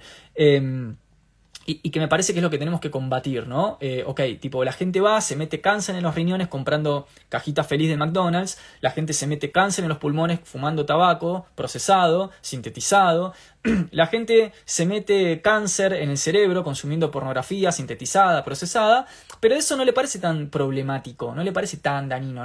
bueno, es como parte de la vida social. Y no, en realidad ahí está lo que está científicamente comprobado que es dañino para el ser humano. Entonces digo, me parece que en relación a la psilocibina, pero bueno, digo, cuando fue el debate, eh, no, los debates sociales estos que cada tanto el poder nos pone en la agenda, entonces todos nos matamos en ese momento sobre ese debate, no porque se nos ocurrió a nosotros, sino porque el poder lo puso en la agenda, ahí está el concepto de agendización del debate social, se trabaja mucho en comunicación social, o sea, ¿ustedes realmente creen que somos nosotros los que ponemos los temas de debate social en agenda? O sea, que de golpe la sociedad se empieza a preocupar por un tema, no, ese tema aparece en la televisión y aparece en las redes sociales y entonces la sociedad reacciona a ese tema, es el concepto de reacción, ¿no? Así como un influencer reacciona a un video, nosotros como sociedad reaccionamos a un tema que lo pone el poder en agenda, ¿no? De hecho, cuando es muy normal, esto se ve claramente, cuando se llega a un mes en el que ese tema se agota, se saca de la y la gente no debate más ese tema. ¿Quién, ¿Quién debate hoy sobre eutanasia y pena de muerte? Nadie.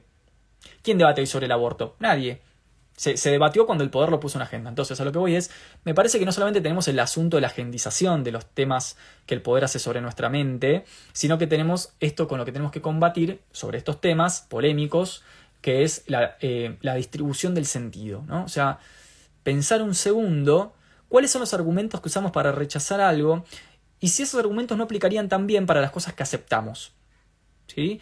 Eh, me parece que eso sería como, un buen tema, así como un buen ejercicio filosófico de caras a lo social.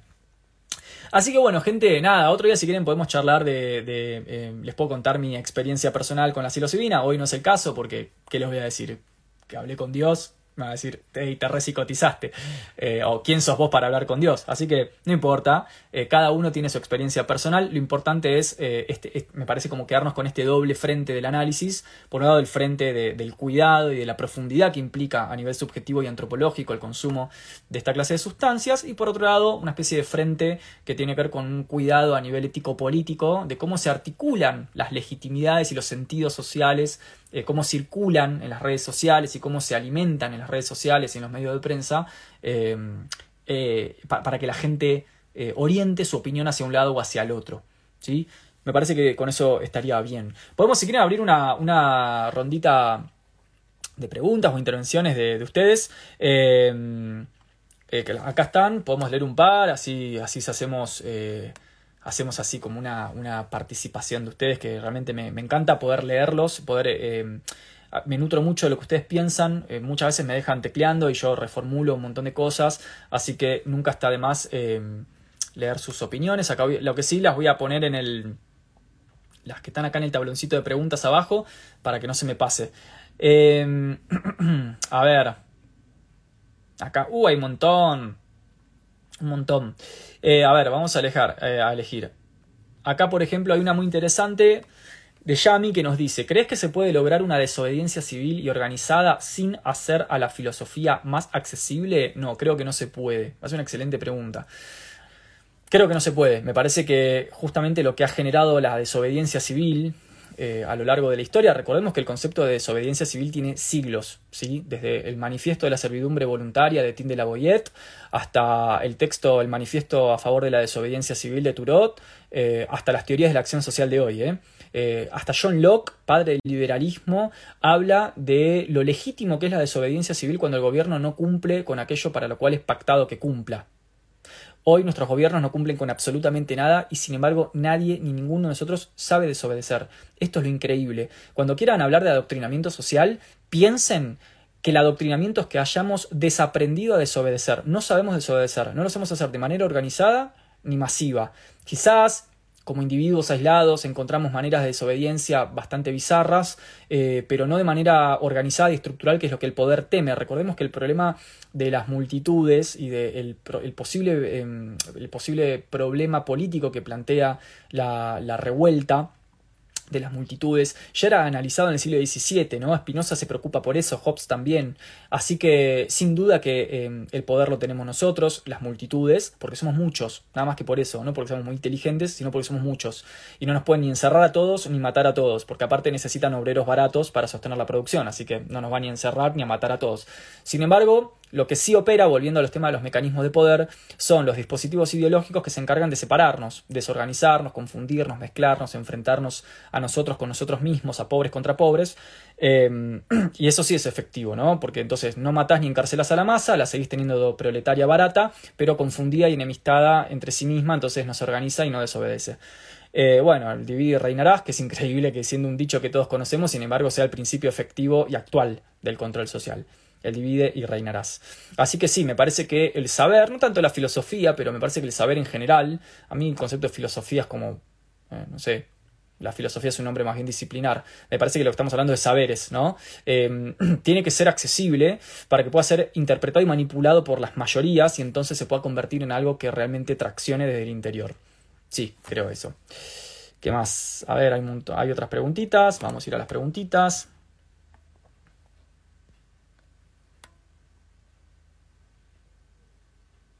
Acá dice Eduardo.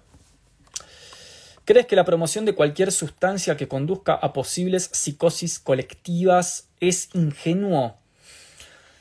No soy especialista, la verdad, en, ciertos temas. No me puedo pronunciar sobre todo, pues soy un filósofo eh, con mi doctorado en ciencias sociales, no en filosofía, pero digamos, no, puedo hablar de cualquier cosa. Tengo un campo de acción sobre el cual puedo hablar, un campo de, ideas. Más allá de eso no me puedo pronunciar.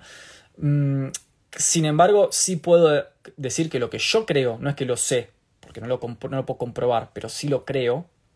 Atentos con la diferencia entre lo que sabemos y lo que creemos. ¿sí? Porque muchas veces pensamos que lo que creemos es saber, y en realidad no es saber, es creer. Entonces, ¿cuál es la diferencia entre saber y creer? La comprobación. Si yo no puedo comprobar aquello que creo, si no puedo comprobar colectivamente, entonces es una creencia, con lo cual es dogmático. Yo creo de manera dogmática que sí, efectivamente hay una manipulación de, eh, digamos, de cuáles son las sustancias, alimentos, bebidas, o psilocibina, X, lo que estemos hablando, cuáles son los productos que se le hacen llegar a las masas, que por supuesto que está inducido y que induce estados emocionales y afectivos muy particulares afines al estado de cosas. Es decir, que nos vendan todo hecho con harina, todo hecho con azúcar, cadáveres embolsados, agua llena de plástico, no me cabe ninguna duda que tiene que ver con algo del orden de ir intoxicando paulatinamente el cuerpo, el alma y el pensamiento de las personas para no criar revolucionarios. Digo, no me imagino ningún revolucionario intoxicado eh, espiritual, mental y corporalmente con alimento y bebida, chatarra. No me imagino un revolucionario comiendo en McDonald's, eh, consumiendo eh, drogas que le arruinan el cerebro, ni pornografía de manera sistemática. ¿no? Entonces, claro, se ofrece todo eso para desactivar, como dice Sartre en el texto, en el prólogo de los condenados de la tierra, eh, desactivar las potencias revolucionarias, o sea, las potencias de desobediencia, las potencias disruptivas, aquello que puede refrenar y paralizar el sistema.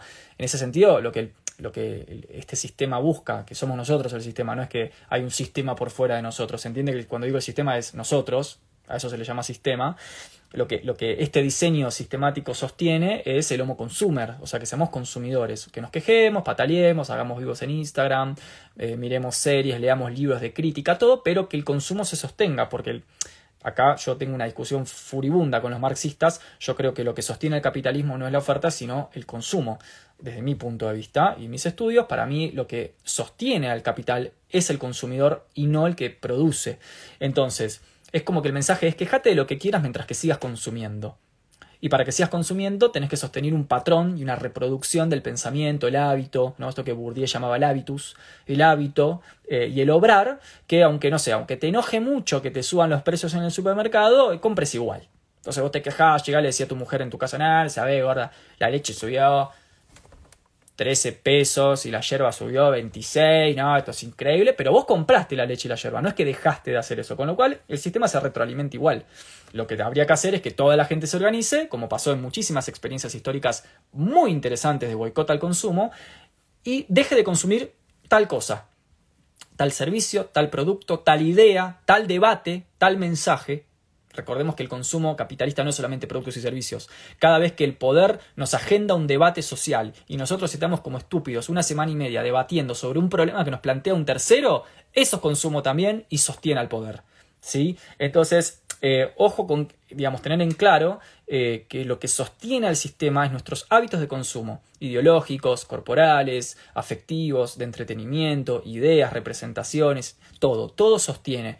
Eh, y el mensaje, desde mi punto de vista al día de hoy, es quejate todo lo que quieras mientras que sigas consumiendo. Con lo cual, toda la venta de productos y la oferta de productos y servicios que le llegan a las masas está al servicio del sostenimiento del consumo. No solamente el sostenimiento del consumo, sino la creación de consumo. La creación de consumo que no es una idea nueva, es la idea base en el imperialismo del siglo XIX, es decir, crear mercados. Allí donde no hay mercados, hay que crear necesidad y crear un mercado que sustituya la necesidad, que tape la necesidad. Para, entonces hay que crear consumo. Entonces, fíjense lo perverso del sistema. No es que hay, acá hay, o sea, sí, sin duda hay lugares donde hay una necesidad objetiva a cumplir. Entonces viene un determinado mercado y suple esa necesidad. Eso sin duda pasa. Pero hay otros mercados en los cuales no hay una necesidad real, sino que se crea la necesidad para luego vender el servicio o el producto y sostener un consumo ficticio. Les recomiendo la introducción del hombre unidimensional de Herbert Marcus, donde habla del sistema de necesidades creadas. Sistema de necesidades creadas. Esto quiere decir que la mayor parte de las cosas que necesitamos en realidad no las necesitamos, sino que son necesidades que fueron creadas para que creamos que las necesitamos. Bien, me parece que eh, como dice acá Eduardo, eh, las sustancias eh, van al servicio de esta lógica. ¿Qué más? A ver, mm, están, están, picantes hoy, ¿eh? Me encanta. Eh, bueno, acá, a ver. Mm, acá hay una de Ronald. Perdón, voy agarrando random, o sea, bajo el, y agarro. Nos dice Ronald Burgos, ¿crees que un aislamiento y vida sedentaria nos, liberaría de este manicomio capitalista? No, al contrario, creo que lo que justamente busca el manicomio capitalista es que estés aislado y sedentario. No me parece ninguna, no, hay, ninguna duda. O sea, lo que menos necesita eh, esta sociedad es que la gente se organice en una plaza, se junten 10.000 personas, que se pongan de acuerdo, que dejen de pelearse por estupideces y mezquindades teóricas em, y, sepan reclamar y desobedecer y contestar y, reclamar lo que les corresponde. O sea, me parece que todo el servicio, toda la potencia em, sistémica del capitalismo se apunta en la dirección de la atomización social. O sea, que cada uno esté solo, aislado y ermitaño consumiendo de manera aislada. Entonces me parece que no. Eh, les recomiendo ahí, el concepto de atomización social lo utiliza un autor que se llama Charles Taylor.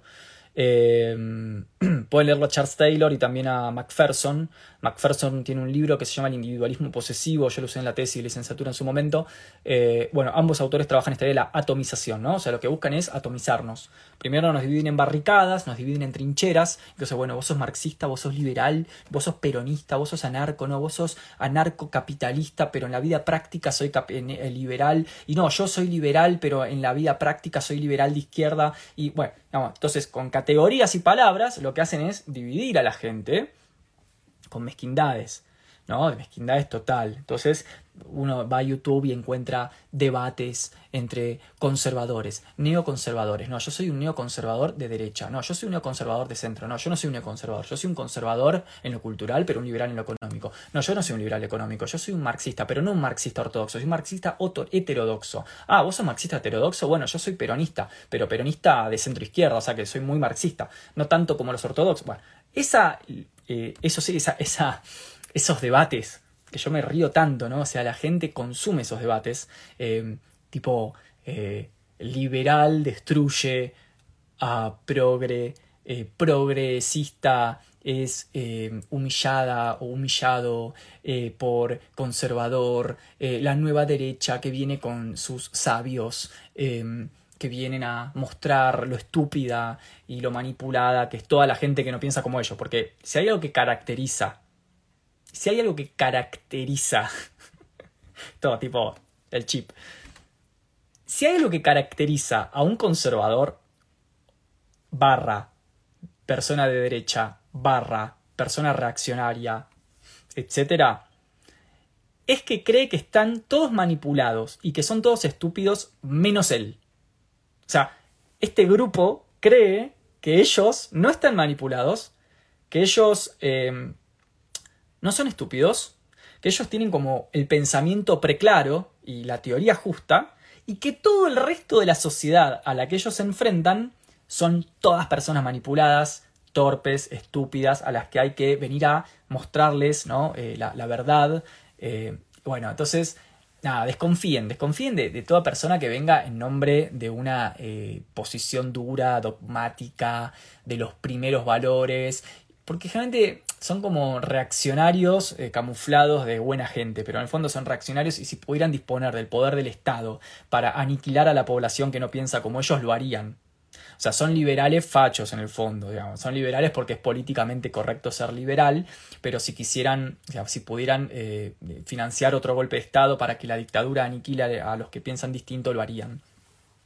Así que básicamente son dos debates súper, súper tontos.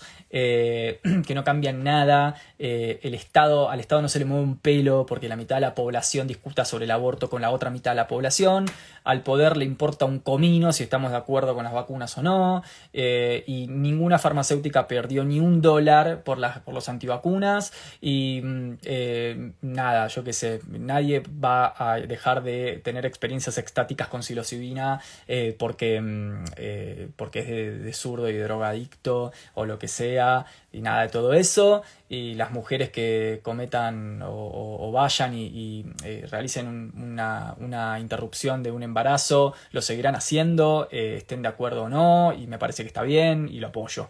Así que yo les diría, eh, tengamos cuidado acerca de cuáles son los temas que nos ponen en agenda y cómo nos dividen en trincheras y en barricadas, y luego, luego una vez que estamos divididos en trincheras y en barricadas y nos peleamos pobres contra pobres, porque la lógica siempre es el pobre se pelea con el pobre, o sea, el pobre marxista se pelea con el pobre liberal, el trabajador nacionalista se pelea con el trabajador liberal, el asalariado liberal se pelea con el asalariado marxista, y son todos asalariados y pobres. O sea, en el fondo Marx se sigue riendo de nosotros porque la idea de que somos todos obreros sigue vigente. Que seas un obrero asalariado, eh, liberal, un obrero asalariado nacionalista, marxista o anarquista no te hace dejar de ser obrero. Entonces lo que habría que entender es que somos todos trabajadores. Entonces, Fíjense cómo em, se, van capitalizando estas falsas, estos falsos conflictos siempre a favor de la, de la separación. Y son conflictos que supuestamente son a favor, em, eh, no sé, vieron que como eh, esto, ¿no? Eh, estos mesías de izquierda o estos mesías liberales o estos mesías conservadores que vienen en nombre de la verdad y en realidad no vienen en nombre de la verdad, y, sino que vienen digamos, en nombre de la verdad lo que termina haciendo es separar más al pueblo, ¿no? O sea, eh, enemistarlo más.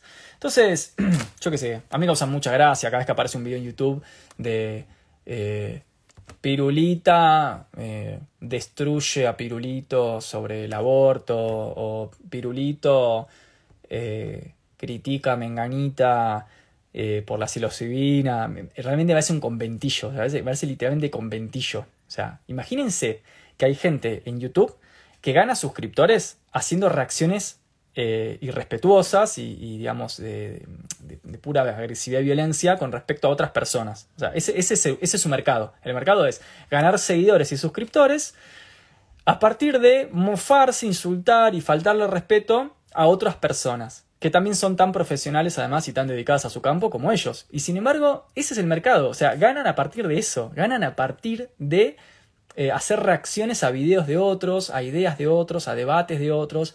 Eso me parece increíble. Me, parece increíble no que existan esos imbéciles, sino que existan imbéciles que los siguen. Y me parece que eso muestra cómo estamos como sociedad, ¿no? O sea, estamos como sociedad, como estamos, porque nos gusta el morbo. Nos gusta el morbo. Nos gusta la pelea. ¿No? Nos gusta ahí que nos matemos todos contra todos, a ver quién destruye a quién, a ver quién humilla a quién, y si eso es en vivo, mejor. Me hace acordar mucho al final del libro de Walter Benjamin, un libro que se llama La obra de arte en la época de la reproductibilidad técnica, en la cual al final de ese texto Benjamin dice una frase, pero bestial, alucinante. Dice que en la época de la técnica, recuerden que es un texto de 1936, que en esa época de la técnica y del poder fascista relacionado con la exacerbación de la técnica, em, las masas se van a autodestruir, o sea, se van a aniquilar mutuamente. Benjamin piensa sobre todo el caso de la guerra, está pensando en el campo de batalla. Hoy los campos de batalla son las redes sociales, obviamente. Y se va a autodestruir la masa, pero con goce estético, dice Benjamin. Dice, las masas se van a autodestruir en la época de la técnica y el poder fascista, pero con goce estético. O sea, gozando estéticamente la autodestrucción. Entonces, eh, es muy increíble y da cuenta de la sociedad que somos que haya tanta gente que le guste consumir contenido que tiene que ver con la agresividad, con agredir a otro, con violentar a otro, con humillar a otro, y con todo una, eh, además con toda una intención de hacerlo, ¿no? O sea, que, que, sea clara, claro que la intención es esa, que la intención de, no sé, X persona o X cuenta o X canal sea bardear a otras personas. Eso me parece increíble. Eso me parece increíble y me parece que también llama a un mea culpa de nosotros como consumidores. Che, ¿qué estás consumiendo? ¿Estás consumiendo batalla? ¿Qué, estás con, qué, qué querés ver ahí? O sea, ¿qué pensás? ¿Que vos estás cambiando algo en el mundo porque le, le pones like o te suscribís a un tipo que se encarga de agredir mujeres o a una mujer que se encarga de agredir otras mujeres y que a eso lo llama batalla cultural y que a eso lo llama teoría? Digamos, bueno, ese es el trabajo social que tenemos que hacer, ¿no? Dejar de, de consumir estas porquerías. Em, así que nada, siempre ojo, ¿no? Con el tema de esta, estos que vienen en nombre de la batalla cultural y la verdad, todo facho. En fin. Em, bueno, gente, a ver, última. Uh, acá me preguntan por Terence McKenna. ¿Sabes que no lo conocía Terence McKenna? Eh, me lo hizo conocer un amigo que me mostró un documental. Terence McKenna es eh, el que sintetiza o el que logra sintetizar, acá vamos a poner la pregunta, eh, la, eh, el psicoactivo del DMT. ¿sí? El psicoactivo del DMT. Terence McKenna, la verdad, yo no lo conocía. era, si no me acuerdo mal, un físico. Él era físico y estudiaba física en la universidad de. Una universidad tipo, creo que era Harvard, o me parece. No sé si era Harvard. Bueno, una universidad de allá, de Yanquilandia.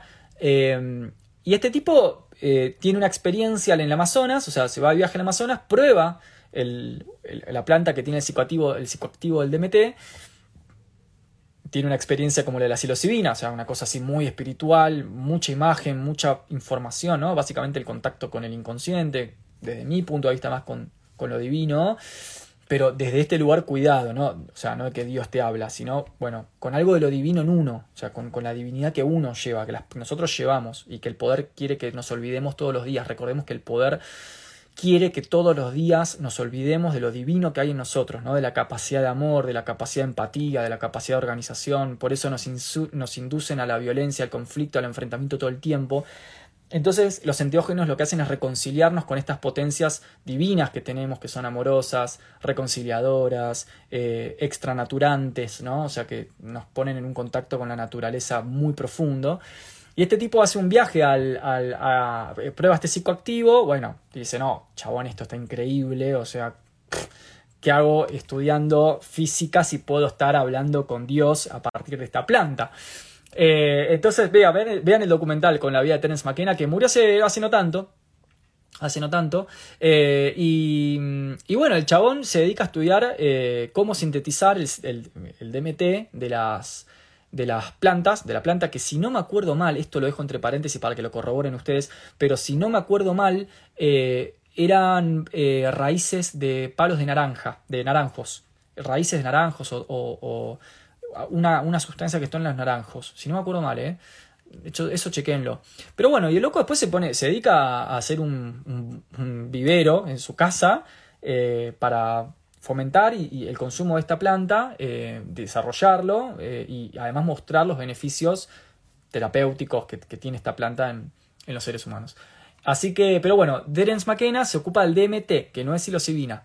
Tiene efectos parecidos, o sea, también es un psicoactivo, eh, un enteógeno, pero no es psilocibina. Yo probé DMT una vez y en mi caso sí me, sí me pasó que la experiencia fue más del orden de lo alucinógeno. No alucinógeno, no, la palabra no es alucinógeno. La experiencia fue más eh, sensorial, ahí está. El DMT me dio una experiencia mucho más sensorial, eh, mucho más vinculada con, no sé, de golpe, por ejemplo, te miras el cuerpo y podés ver con claridad que somos frecuencias vibratorias, o sea, eh, cómo tu cuerpo está en vibración y que todas las antiguas filosofías gnósticas y herméticas que hablaron de las frecuencias vibracionales del universo y que somos frecuencias y vibraciones son efectivamente así porque cuando estás en ese estado de mucha limpieza sensorial ves tu cuerpo vibrando, o sea, ves las así las cositas alrededor de tu cuerpo, las frecuencias, las ondas o las vibraciones, mejor dicho, de varios colores y decís, claro, ahora entiendo lo que quería decir el Kibalión cuando hablaba de los, de los principios de vibración universal, porque somos vibraciones, y eso se relaciona con lo que ahora, ahora no, hace ya 3-4 décadas la física cuántica demostró, que es que la materia son estados vibratorios. Entonces, la materia son estados vibratorios, lo demuestra la física cuántica en el siglo XX, una idea que viene del hermetismo de hace 5.000 años y que con el DMT lo puedes ver. Y eso es impresionante. Mm, eh, yo lo hice con un amigo, mi amigo sí tuvo una experiencia mucho más, eh, eh, entre comillas, eh, espiritual. Yo no. En mi caso fue bastante sensorial.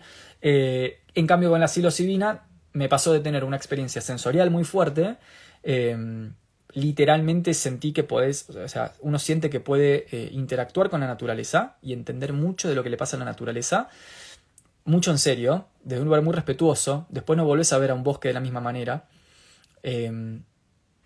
Podés, eh, no sé, a mí me pasó de sentir que podía ver el movimiento de las cosas, o sea, de golpe mirás, yo eh, la, experiencia de la semana pasada hice al lado de una cascada y mirás el agua y es como si la vieras en cámara lenta y vieras todas las partes de las gotas de agua y todas las conexiones y las estructuras y todo lo que va uniendo ese flujo de agua que cuando estamos en el estado de vigilia, que es el estado de estar dormidos, porque estamos dormidos en ese momento, eh, no lo ves, no lo puedes captar. Entonces la psilocibina me dio ese estado sensitivo, pero me dio también un profundo eh, una profunda experiencia espiritual y de conciencia, muy muy fuerte, las tres veces. La primera fue una vez muy, algo muy luminoso, la segunda vez fue una experiencia muy oscura, o sea, la primera vez la psilocibina me mostró la luz y la segunda vez me mostró la oscuridad. O sea, eh, y tienes que estar fuerte, ¿sí? Porque es la oscuridad dentro tuyo también, o sea, la luz y la oscuridad que está dentro tuyo. Y les puedo asegurar que la cantidad de oscuridad y la cantidad de luz que tenemos adentro nuestro es muy grande. No somos conscientes de cuánta luz y también de cuánta oscuridad tenemos dentro nuestro. Y cuando el hongo te lo muestra y te pone de frente contra eso, hay que saber llevarla. Por eso le digo, ojo, es muy importante el control, el control de la experiencia, porque la psilocibina te contacta, al menos creo yo, con tu inconsciente, con tu interior profundo. Y ves lo peor, o sea, es power el inconsciente, es power en serio. Así que bueno, eso, eso me pasó con la, con la. Eh, muy interesante el caso de Tennis McKenna, sí, totalmente. Bueno, última, última, y, podemos ir dando fin a este hermoso espacio que hemos tenido. Eh, a ver. Mm, hay un montón de preguntas, gente, perdón. Eh, pero no, no llego a, responder todas, un montonazo, les agradezco un montón por la, por la participación, pero perdón que no llego, voy a agarrar la última. Em, bueno, algunas que ya las respondí. Eh, ¿Estarías dispuesto, por ejemplo, me dice Felipe, a tomar microdosis diarias de psilocibe? me pone Felipe. Eh, no, la verdad es que no, no. No porque creo que cuando uno entra en la lógica las microdosis se puede hacer peligrosamente dependiente de algo. Y recordemos que lo importante siempre es el control sutil de lo que consumimos. Yo creo que la microdosis no lo puedo comprobar, es una intuición, así que lo digo con mucho respeto esto. Eh, siempre abierto a la, opinión eh, y, a la interpretación de otros profesionales, de otros campos. Pero a mí me da la sensación de que la microdosis es algo muy próximo a la, dependencia. Es como la gente que a la mañana tiene que fumar eh, dos, tres, cuatro secas de marihuana para salir a trabajar y si no lo hace no lo puede hacer. Entonces el problema no es la, la psilocibina o la marihuana, sino el problema es que no puedes dejar de hacer eso. O sea, ¿cómo, ¿cuál es el signo de la adicción? La, adicción a cualquier cosa que en su etimología significa la pérdida de la adicción, o sea, el no poder hablar, ¿no? O sea, la adicción es lo que nos bloquea el habla. Eh, es una metáfora, ¿no? El adicto es como que queda anulado ¿no? por, por, el, por el consumo de algo. El tema con la adicción, lo que tenemos que tener presente, es que uno puede ser adicto a cualquier cosa. Uno puede ser adicto al psicólogo. O sea, hay gente que si no le pregunta al psicólogo lo que piensa no puede tomar una decisión, por ejemplo. Hay gente que es adicta a la pornografía, hay gente que es adicta a las series de Netflix, al celular, hay gente que es adicta al alcohol, a la cocaína, a la marihuana, a la psilocibina. No importa, no importa eh, el, el objeto. No es tanto el objeto. Lo que determina una adicción es que no nos podemos desprender del objeto, que no podemos dejar de, tener una relación con ese objeto. Eso es lo que caracteriza un proceso em, adictivo.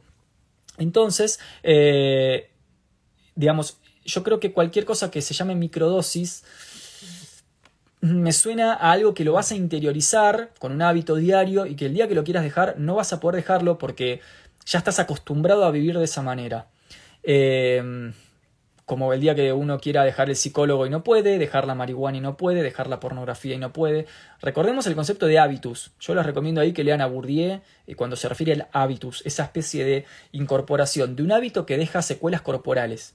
O sea, un hábito, por más inocente que parezca o por más que se venda en nombre de la verdad, la conciencia, cualquier cosa, si no se puede dejar, es un problema. Es un problema. ¿sí? Eso es una adicción. Entonces, eh, yo no, me llevo muy bien con la idea de las microdosis. Eh, porque ¿cuál es el límite? Uno podría decir, bueno, mi microdosis de psicoanálisis semanal mi microdosis de pornografía diaria, mi microdosis de eh, series de Netflix y uno se da cuenta y de golpe pasan 20, 30 años que uno no puede dejar al psicoanalista, la pornografía y Netflix. Y uno dice, eh, pero era solo el psicoanalista, era solo Netflix, era solo psilocibina. No, pero el tema es que no lo puedes dejar. Entonces, me parece que ahí está el asunto. El asunto es que el objeto que estemos considerando nunca nos puede tomar. ¿Sí? No nos puede tomar.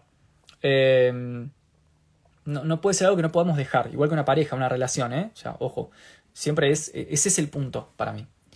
Bien, última, hay un montón de preguntas, me encanta, encima están buenísimas las preguntas, pero realmente eh, tengo hambre y creo que ustedes también y podríamos dedicarnos a alimentarnos en este momento. Eh, pero vamos con la última, la última, la última, la última. Eh, acá, me, por ejemplo, me preguntan si yo... bueno, última, una, dos más, che, no pasa nada. Eh, me preguntan si yo no llevé a cabo una dieta específica antes de la experiencia. No, lo que hice fue cuidarme eh, con el alimento y las bebidas alcohólicas y tratar de no tener relaciones sexuales. ¿sí? O sea, si van a hacer eh, psilocibina o DMT, que son enteógenos, yo lo que les recomiendo es que por lo menos dos días antes, o por lo menos dos días antes, si pueden hacer una semana antes, mucho mejor, pero por lo menos, si no pueden una semana, dos, tres días de una dieta de relaciones sexuales, eso es muy importante, eh, y cualquier otro consumo de bebidas o comidas que sea inflamatorio. Harina, azúcar, alcohol, carne roja. Eh, evitar eso. Tratar de estar durante varios días con, agua, té verde, vegetales, semillas. Eh, y bueno, evitando también estímulos muy agresivos, por ejemplo, una película que nos deje mal o cualquier imagen que sea agresiva, ¿no? O sea, etcétera. Eh, eso, eso está bueno, em, porque genera entonces eh, que el cuerpo tenga menos resistencia a la sustancia. Bien. Em, acá dice, por ejemplo, Matt Javi, claro, las microdosis son para tratamientos controlados por un tiempo, exactamente, totalmente. Eh, acá dice Arale777, ¿por qué no relaciones sexuales? Bueno, es muy claro que el concepto de ayuno, de que es de lo que estamos hablando, es un concepto milenario. Recuerden que la idea del ayuno eh, es una eh, idea que aparece en los libros de sabiduría y religión desde hace miles de años y que entra dentro del marco de otra idea que es la ascética, la ascesis. La ascesis, eh, básicamente, o sea, perdón, la, la, práctica por definición, ¿no? la mejor práctica ascética es el ayuno, que desde hace miles de años se sabe por eso está, o sea, está vinculado con lo divino en la Biblia, ¿no? O sea, incluso con, el contacto con la divinidad. Hace miles de años que eh, no solamente se sabe que tiene una relación con, un estado superior del ser humano, sino que además eh, está totalmente comprobado las características desintoxicantes que tiene. Nosotros no nos damos cuenta del intoxicamiento que manejamos cotidianamente. Eh, es, es muchísimo. Y cuando uno ayuna durante, incluso prueben esto, hacer una o dos semanas sin harina blanca, van a ver lo que les pasa si están dos semanas sin harina blanca o sin azúcar o sin alcohol. Es impresionante, impresionante. O sea, realmente el cuerpo se desintoxica. Entonces, lo que pasa es que nosotros aprendimos a vivir con la intoxicación. Ese es el problema. Pero lo, ideal, lo, ideal es, que cuando uno está eh, en una práctica ascética antes del consumo de hongos, eh, ayune. Y las relaciones sexuales son también algo que nos mantiene muy telúricos, muy materiales, muy encarnados, muy genitalizados y es una manera de intoxicación también. Entonces se recomienda eh, que dentro del ayuno y la dieta vaya también un ayuno sexual que tiene que ver con eh, resguardar un poco la energía, resguardar un poco lo genital. Eh, bueno, hay toda una lectura también eh, muy oriental acerca de en el hombre lo que implica eh, la eyaculación, la eyaculación, lo que llama la, eyaculación inerte, o sea, la masturbación, o sea, una descarga eyaculatoria que no va a ningún lado, que no tiene objeto, eh, puramente sintomática o repetitiva, Después, por supuesto, las relaciones sexuales entre muchas personas que, por supuesto, implican intercambios de energía, una materialización muy fuerte, algo muy telúrico, que no es que esté mal, sino que no es lo, lo, mejor a la hora de recibir la sustancia de la psilocibina, que, que es mejor cuando eh, el cuerpo está liviano, está como depurado. Entonces, bueno, por eso el ayuno sexual está dentro del de, eh, el, concepto ascético eh, general de, lo previo a la psilocibina, que incluye también el ayuno de alimentos inflamatorios, bebidas alcohólicas, gaseosas, todo lo que nos intoxica. Es muy genial, es muy genial, es muy interesante que hayamos aprendido a vivir intoxicados. Eso me parece alucinante. O sea, nuestra sociedad consiste en que estemos intoxicados. Literal. Con lo que vemos, con lo que nos entretenemos, con lo que compramos, con lo que consumimos, con lo que tomamos, con lo que practicamos, el exceso, la embriaguez, como dice Benjamin, ¿no? el concepto de embriaguez moderna, o sea, el exceso de mucho, todo eso para el cuerpo repercute como intoxicación, saturación, embotamiento, estamos lentos mentalmente, lento el cuerpo cuesta, o sea, nos cuesta, estamos como embotecidos. Entonces, eh, me parece que no es que, que digamos, que, que sea algo así máximo lo que estoy diciendo, pero no está mal cada tanto hacer una depuración hepática, una depuración intestinal, una depuración sexual, eh, bajar un poco el consumo de, de, cualquier cosa, ¿no? De lo que uno a, nivel intelectual, frenar un poco la mente, que coagulen las ideas, eso, está, está, bueno. Bien, em, acá nos, dice nuevo eh, Arale, cuando dejas de comer chatarra y después de un tiempo comes sano, de nuevo te hace mierda. Sí, totalmente. Acá dice Edgar Vargas, exacto, fue todo programado por el sistema del manicomio del capitalismo. Bueno, tampoco tan conspiranoico, che, o sea, no seamos tan catastrofistas, o sea, no es una Matrix, ¿no? O sea, em, el capitalismo somos nosotros. No es que hay un capitalismo que es como un cuco que viene y nos mete la comida en el alimento. O sea, yo en ese sentido soy re sociológico en la lectura que hago de la sociedad moderna, no, no tengo una lectura marxista de que está por un lado el capital y por el otro lado la, la vida humana pura. En realidad, el capitalismo somos nosotros consumiendo cosas y empresas que producen esas cosas para que nosotros las consumamos. O sea, me parece que, que no es que estamos, ¿no? O sea, que, el capitalismo es una fuerza ciega, ¿no? Eh, monolítica que viene y nos imprime los modos de vivir y nosotros obedecemos ciegamente, sino que en realidad vivimos en una sociedad que se va transmutando y modificando en relación a nuestros hábitos. Eh, por eso me parece que si queremos criticar el capitalismo, tenemos que entender que el capitalismo no está por fuera de nosotros, sino que somos nosotros en nuestra acción cotidiana. El capitalismo es esto, está pasando ahora, el capitalismo es ir al supermercado, el capitalismo es likear una foto, el capitalismo es tener sexo eh, mm, de manera totalmente irracional, el capitalismo es consumir horas de televisión, y es lo que hacemos, o sea, y nadie nos viene y nos pone un, un arma en la cabeza, ¿no? O sea, no lo hacemos obligadamente. Digamos, eh, por eso yo a veces entiendo lo que querés decir y me parece que está bueno el comentario que puso el compañero, no, no lo estoy eh, menospreciando en absoluto, entiendo lo que quiere decir, pero yo creo, desde mi punto de vista, mi, mi percepción es que eh, si, si, nosotros queremos entender cómo funciona el sistema en serio, de verdad, tenemos que entender que no estamos por fuera del sistema o que no somos víctimas del sistema, sino que somos el sistema, o sea, el sistema somos nosotros, literalmente hablando, no es que hay fuerzas por arriba de nosotros y, ¿no? y esa idea de, de, los que somos los títeres que nos mueven. No, no es así, no funciona así. Cuando uno hace una investigación sociológica seria sobre cómo funciona la sociedad, se da cuenta que no es así. Por supuesto que hay eh, fuerzas que, que, son capaces de acumular más poder que, que el ciudadano de a pie, pero lo cierto es que esas fuerzas también existen porque el ciudadano de a pie las consume, o sea, los medios de prensa que manipulan a la sociedad existen porque la sociedad consume prensa. Si la sociedad no consumiera prensa, esos monstruos que son la prensa se caen, desaparecen, se funden. Entonces digo, no es que por un lado está el poder monopólico, tipo, no, esta lectura marxista de la vida, yo no la comparto mucho, ¿no? Está, por acá está la capital y por acá la clase obrera víctima de la historia. Yo no, no, no pienso que sea así. Eh, pero, mm, pero bueno, eh, eh, totalmente respeto lo que, lo que dice el compañero y, y, me parece que es un comentario lúcido también. Acá dice Angie, claro, no hace falta que nadie mueva las piezas, las movemos solas, claro, total, literal. O sea, el capitalismo yendo nosotros al supermercado a comprar leche y que nos enojamos porque la leche está cara, pero la compramos igual, ¿no? O sea, es como dice Sisek, eh, ellos saben muy bien lo que hacen. O sea, la crítica a la ideología es entender que sabemos perfectamente lo que está pasando, no nos están engañando, ni nos están manipulando, ni, ni, no, ni somos como que estamos ahí siendo movidos por los hilos del poder. Eh, somos nosotros y el sistema responde a nuestras demandas. Eh, entonces, bueno, yo qué sé, eh, si hay bancos que manejan el mundo es porque hay gente que deposita sus ahorros en los bancos, porque tienen consumidores. Entonces, por eso para mí el poder siempre lo tienen las masas porque son las que consumen. Eso es lo interesante. No, pero las tabacareras nos controlan con el tabaco y porque hay fumadores. Y no, pero los que manejan los diarios y la televisión y manipulan los votos, y porque hay gente que los mira, o sea, no es que están por fuera del, del telespectador, no es que la prensa se sostiene sin telespectadores. Entonces, eh, nada, me parece que yo tengo esa lectura más, eh, más sistémica de la vida moderna. Pero comparto la de la que ustedes tengan. Eh, acá dice Celi, no estamos por fuera, pero estamos alienados. Sí, eso sí lo comparto. Estamos totalmente tomados, ¿no? Recuerden que hay una diferencia entre alienación y enajenación. Yo creo que estamos alienados y enajenados, ambas cosas. Em, bien. Acá dice, fenómeno, lo gratuito pierde su valor, la info está democratizada, hay mucha pasividad. Entiendo y comparto. Sí, comparto.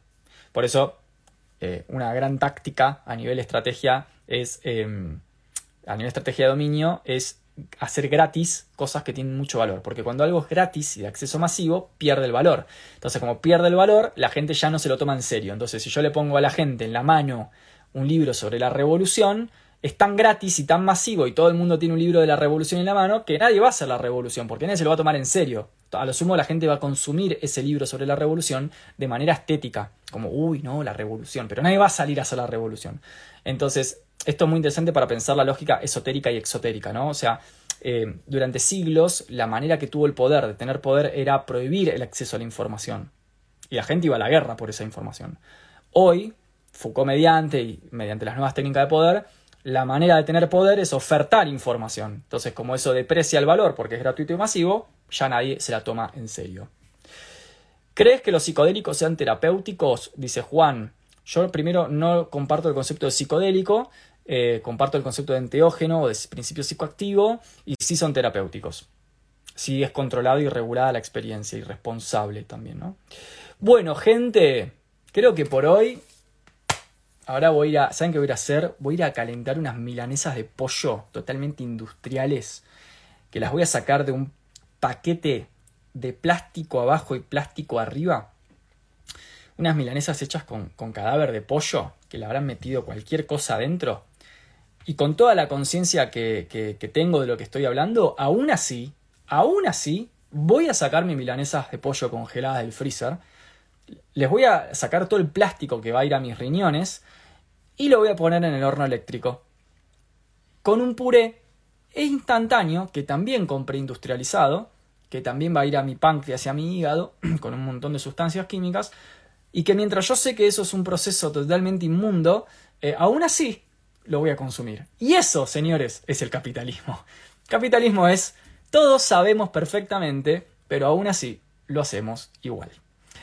Eh, así que les mando un beso gigante, espero que hayamos disfrutado entre todos y todas este espacio, me encanta, me encanta que podamos hacer estos vivos y charlar un rato, distendernos. Capaz no tienen toda la... Em, nadie va a salir a hacer la revolución después de un vivo de filosofía, pero creo, que tienen como un carácter terapéutico para todas y todos. Eh, a mí me hace muy bien hablar con ustedes, charlar un rato, hablar con un otro, un otro, perdón, con, con, alguien que está ahí y uno lee y habla. Em, y creo también que, tienen como un, un, carácter eh, no solamente amistoso, sino, bueno, eso, terapéutico, ¿no? Nos, nos, divertimos un rato. Quizás uno viene con todos los quilombos del día, venís como recontra manija porque te fue mal en el laburo, te peleaste con tu novio, con tu novia, fuiste a jugar a la pelota con los pibes te comiste cuatro goles y llegás humillado a tu casa, ¿no? tenés que defender tu postura de superhombre después que te metieron cuatro goles. Entonces me parece que uno ¿no? se mete un rato en el vivo, charla, dialogamos un rato, eh, decimos algunos autores, algunas ideas, somos rigurosos con lo que hacemos, pero también nos divertimos y un poco metemos ahí un par de chistes en el medio. Así que mm, no se olviden de de tratar de llevar a la práctica, en su práctica cotidiana, algo de estas filosofías que les puedan interesar. ¿sí? Recordemos que una filosofía tiene que ser útil, tiene que servir para algo, ¿no? La especulación abstracta, el consumo de libros que no va a ningún lado no sirve para nada, para nada, señores, ¿eh? o sea, leer por leer no sirve de nada, hay que saber buscar esos saberes que a nosotros nos hacen bien y nos dan capacidad de, de, acción práctica, resolutiva, y la filosofía sirve para eso, y no me importa nada y me dan mucha bronca y mucho rechazo todas las personas que dicen frases posmodernas, neoliberaloides, de filósofo pop, eh, al estilo, la filosofía no sirve para nada, no tiene por qué servir, es un mecanismo de repreguntarnos, dale, boludo, o sea, ¿vieron esa gente, esos divulgadores? la filosofía no tiene una utilidad, no sirve para algo. La filosofía es una posición subjetiva frente a la vida, una manera de cuestionarnos. ¿Ustedes se imaginan a esos divulgadores haciendo una revolución, conquistando un imperio, haciendo una obra de arte, eh, manejando un grupo humano, eh, teniendo, eh, no sé, así como una gran hazaña heroica? Yo no me los imagino, o sea, ¿por qué nos hemos comprometido con esta boludez de que queda bien decir que la filosofía no sirve para nada? Todavía no lo entiendo. Creo que mucha gente lo dice porque escucha a otros divulgadores decirlo, entonces asocia que decir eso está bueno. Pero si uno se piensa, se pone a pensar un segundo críticamente esa estupidez, eh, se va a dar cuenta de que eh, ¿para qué quiero un saber que no me sirve para nada? O sea, el fin del saber, históricamente hablando, es que resuelve, problemas. O sea, ¿por qué Aristóteles hace la metafísica? Porque tenía que resolver un problema de la ciencia. ¿Para qué sirve la filosofía, Aristóteles? Para resolver el problema de la ciencia. ¿Para qué sirve la República, Platón? Para resolver los problemas políticos de la ciudad.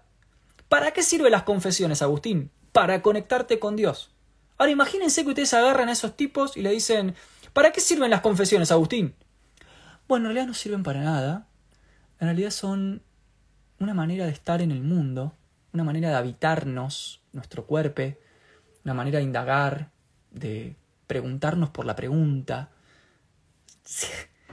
se imaginan a un sabio respondiendo esa pelotudez? Y sin embargo, hoy, tipo, muchos divulgadores muy masivos dicen esa pelotudez y la gente va detrás y dice esa pelotudez Digo, ¿cómo puede ser que se haya convencido a la gente de que la filosofía no tiene utilidad? Señores, claro que tiene utilidad la filosofía. La filosofía te tiene que hacer más feliz, resolverte tus problemas, contestar preguntas puntuales, evitar la pérdida de tiempo, evitar que seamos malas personas, evitar que seamos estúpidos. O sea, tiene todas esas utilidades, favorecer la ciencia, favorecer las políticas de Estado, entender cómo funciona una guerra. Eh, nada, digamos, vincularnos de otra manera afectivamente, resolver un síntoma, o sea, tiene un montón de utilidades concretas. O sea, ay no, esa es la instrumentalización de la razón propia de la sociedad técnica e industrial del siglo XX. Tómatela, o sea, ¿en serio se imaginan? Imagínense un sabio, imagínense a Nietzsche respondiendo eso, es inimaginable, o sea, no entra en ninguna cabeza. Entonces, por favor, estos espacios de filosofía y la filosofía que a ustedes les guste, la que a ustedes les guste, elíjanla en relación a su potencia práctica, concreta y real, a, que les sirva para algo útil, para eh, organizarse políticamente, para hacer arte, para mejorar en un deporte, para pelear contra la injusticia, para escribir un libro, para, eh, no sé, lo que sea, ustedes elijan, pero basta de esta boludez de filósofo pop, posmoderno, eh, progre de que la filosofía es una especie de manera de habitar el mundo y de preguntarnos todo el tiempo, ¿para qué quiero? Fíjense la idiotez, ¿para qué quiero un saber que no me responde nada? O sea, un saber cuya naturaleza solo preguntar y que cuando quiero respuestas me dice, no, ah, ah, las respuestas, no, no, no hay verdades, ¿eh? No hay, hay solo interpretaciones. No, no hay verdad. O sea, aparte son todos malos, o sea, la gente que dice esto son todos malos lectores de Nietzsche, o sea, todos malos lectores de Nietzsche. No, no, no escúchame, Nahuel, la filosofía no puede servir para, nada, no puede tener una utilidad, porque, ¿sabes qué? No hay verdades, no hay respuestas últimas a tus preguntas. ¿Cómo no va respuestas últimas a las preguntas? Y si no las hubiera, ¿para qué quiero esa filosofía? ¿No? Es tan fácil de entender que no puedo creer que se haya convencido a tanta gente de semejante pelotudez. Así que bueno, en fin. Em, gente, un abrazo enorme. Em, cuídense mucho. Tratemos de querernos, cuidarnos entre nosotros porque se vienen tiempos súper jodidos, se vienen tiempos oscuros. Tiempos oscuros, posta. Esto me lo mostraron los hongos. Ah, re psicótico, no mentira. Pero digo, em, se vienen tiempos jodidos, ya estamos en tiempos jodidos, eh, tiempos bíblicos desde mi punto de vista. Eh, no quiero ser catastrofística, catastrofista ni apocalíptico, no lo soy, pero sí siento que estamos en un momento en el cual la humanidad va a tener que decidir seriamente lo que qué carajo quiere hacer con este mundo. Y para eso, las fuerzas del mal lo que van a buscar es que nos confundamos más, nos peleemos más, etcétera, etcétera. Que nos enemistemos, que nos matemos entre nosotros. Entonces, el mensaje es que juntémonos, eh, pongámonos de acuerdo, amor, empatía, eh, abrazarnos un poco más y armar una especie de batallón de, gente piola y buena que se va a enfrentar eh, a gente horrorosa y maligna que viene de otros lugares. Así que mm, no nos violentemos tanto, no, cuidémonos más, como decía ¿no? Heidegger, el cuidado de sí, ¿no? la sorge, o sea, el cuidado, cuidémonos del vecino, el que tenemos al lado, compañero de trabajo, la compañera de trabajo, ese familiar que no nos cae tan bien, perdonemos un poco más, no seamos tan resentidos, tan vengativos, tan revanchistas, no seamos tan pelotudos, entendamos que cada vez que nos quedamos en esos sentimientos de venganza y revancha y resentimiento y que vos me hiciste esto y entonces yo ahora te voy a hacer esto y entonces lo único que hacemos es seguir sosteniendo la separación, la división, la grieta, en el medio del poder nos mete debates boludos y entramos en los debates y nos peleamos y entonces nos, nos dividimos más. Yo creo que tenemos que estar atentos ¿sí? Em, a, lo que va a pasar, atentos a la jugada, unidos y, un poco más hermanados. ¿sí? Somos pueblo, somos gente, somos lo de abajo, no somos lo de arriba, pero los de abajo somos los que tenemos el poder, porque somos los que podemos decidir no comprar el puto sachet de leche cuando sube de precio. Así que hasta ahí. Gente, un abrazo grande, que estén muy bien, cuídense.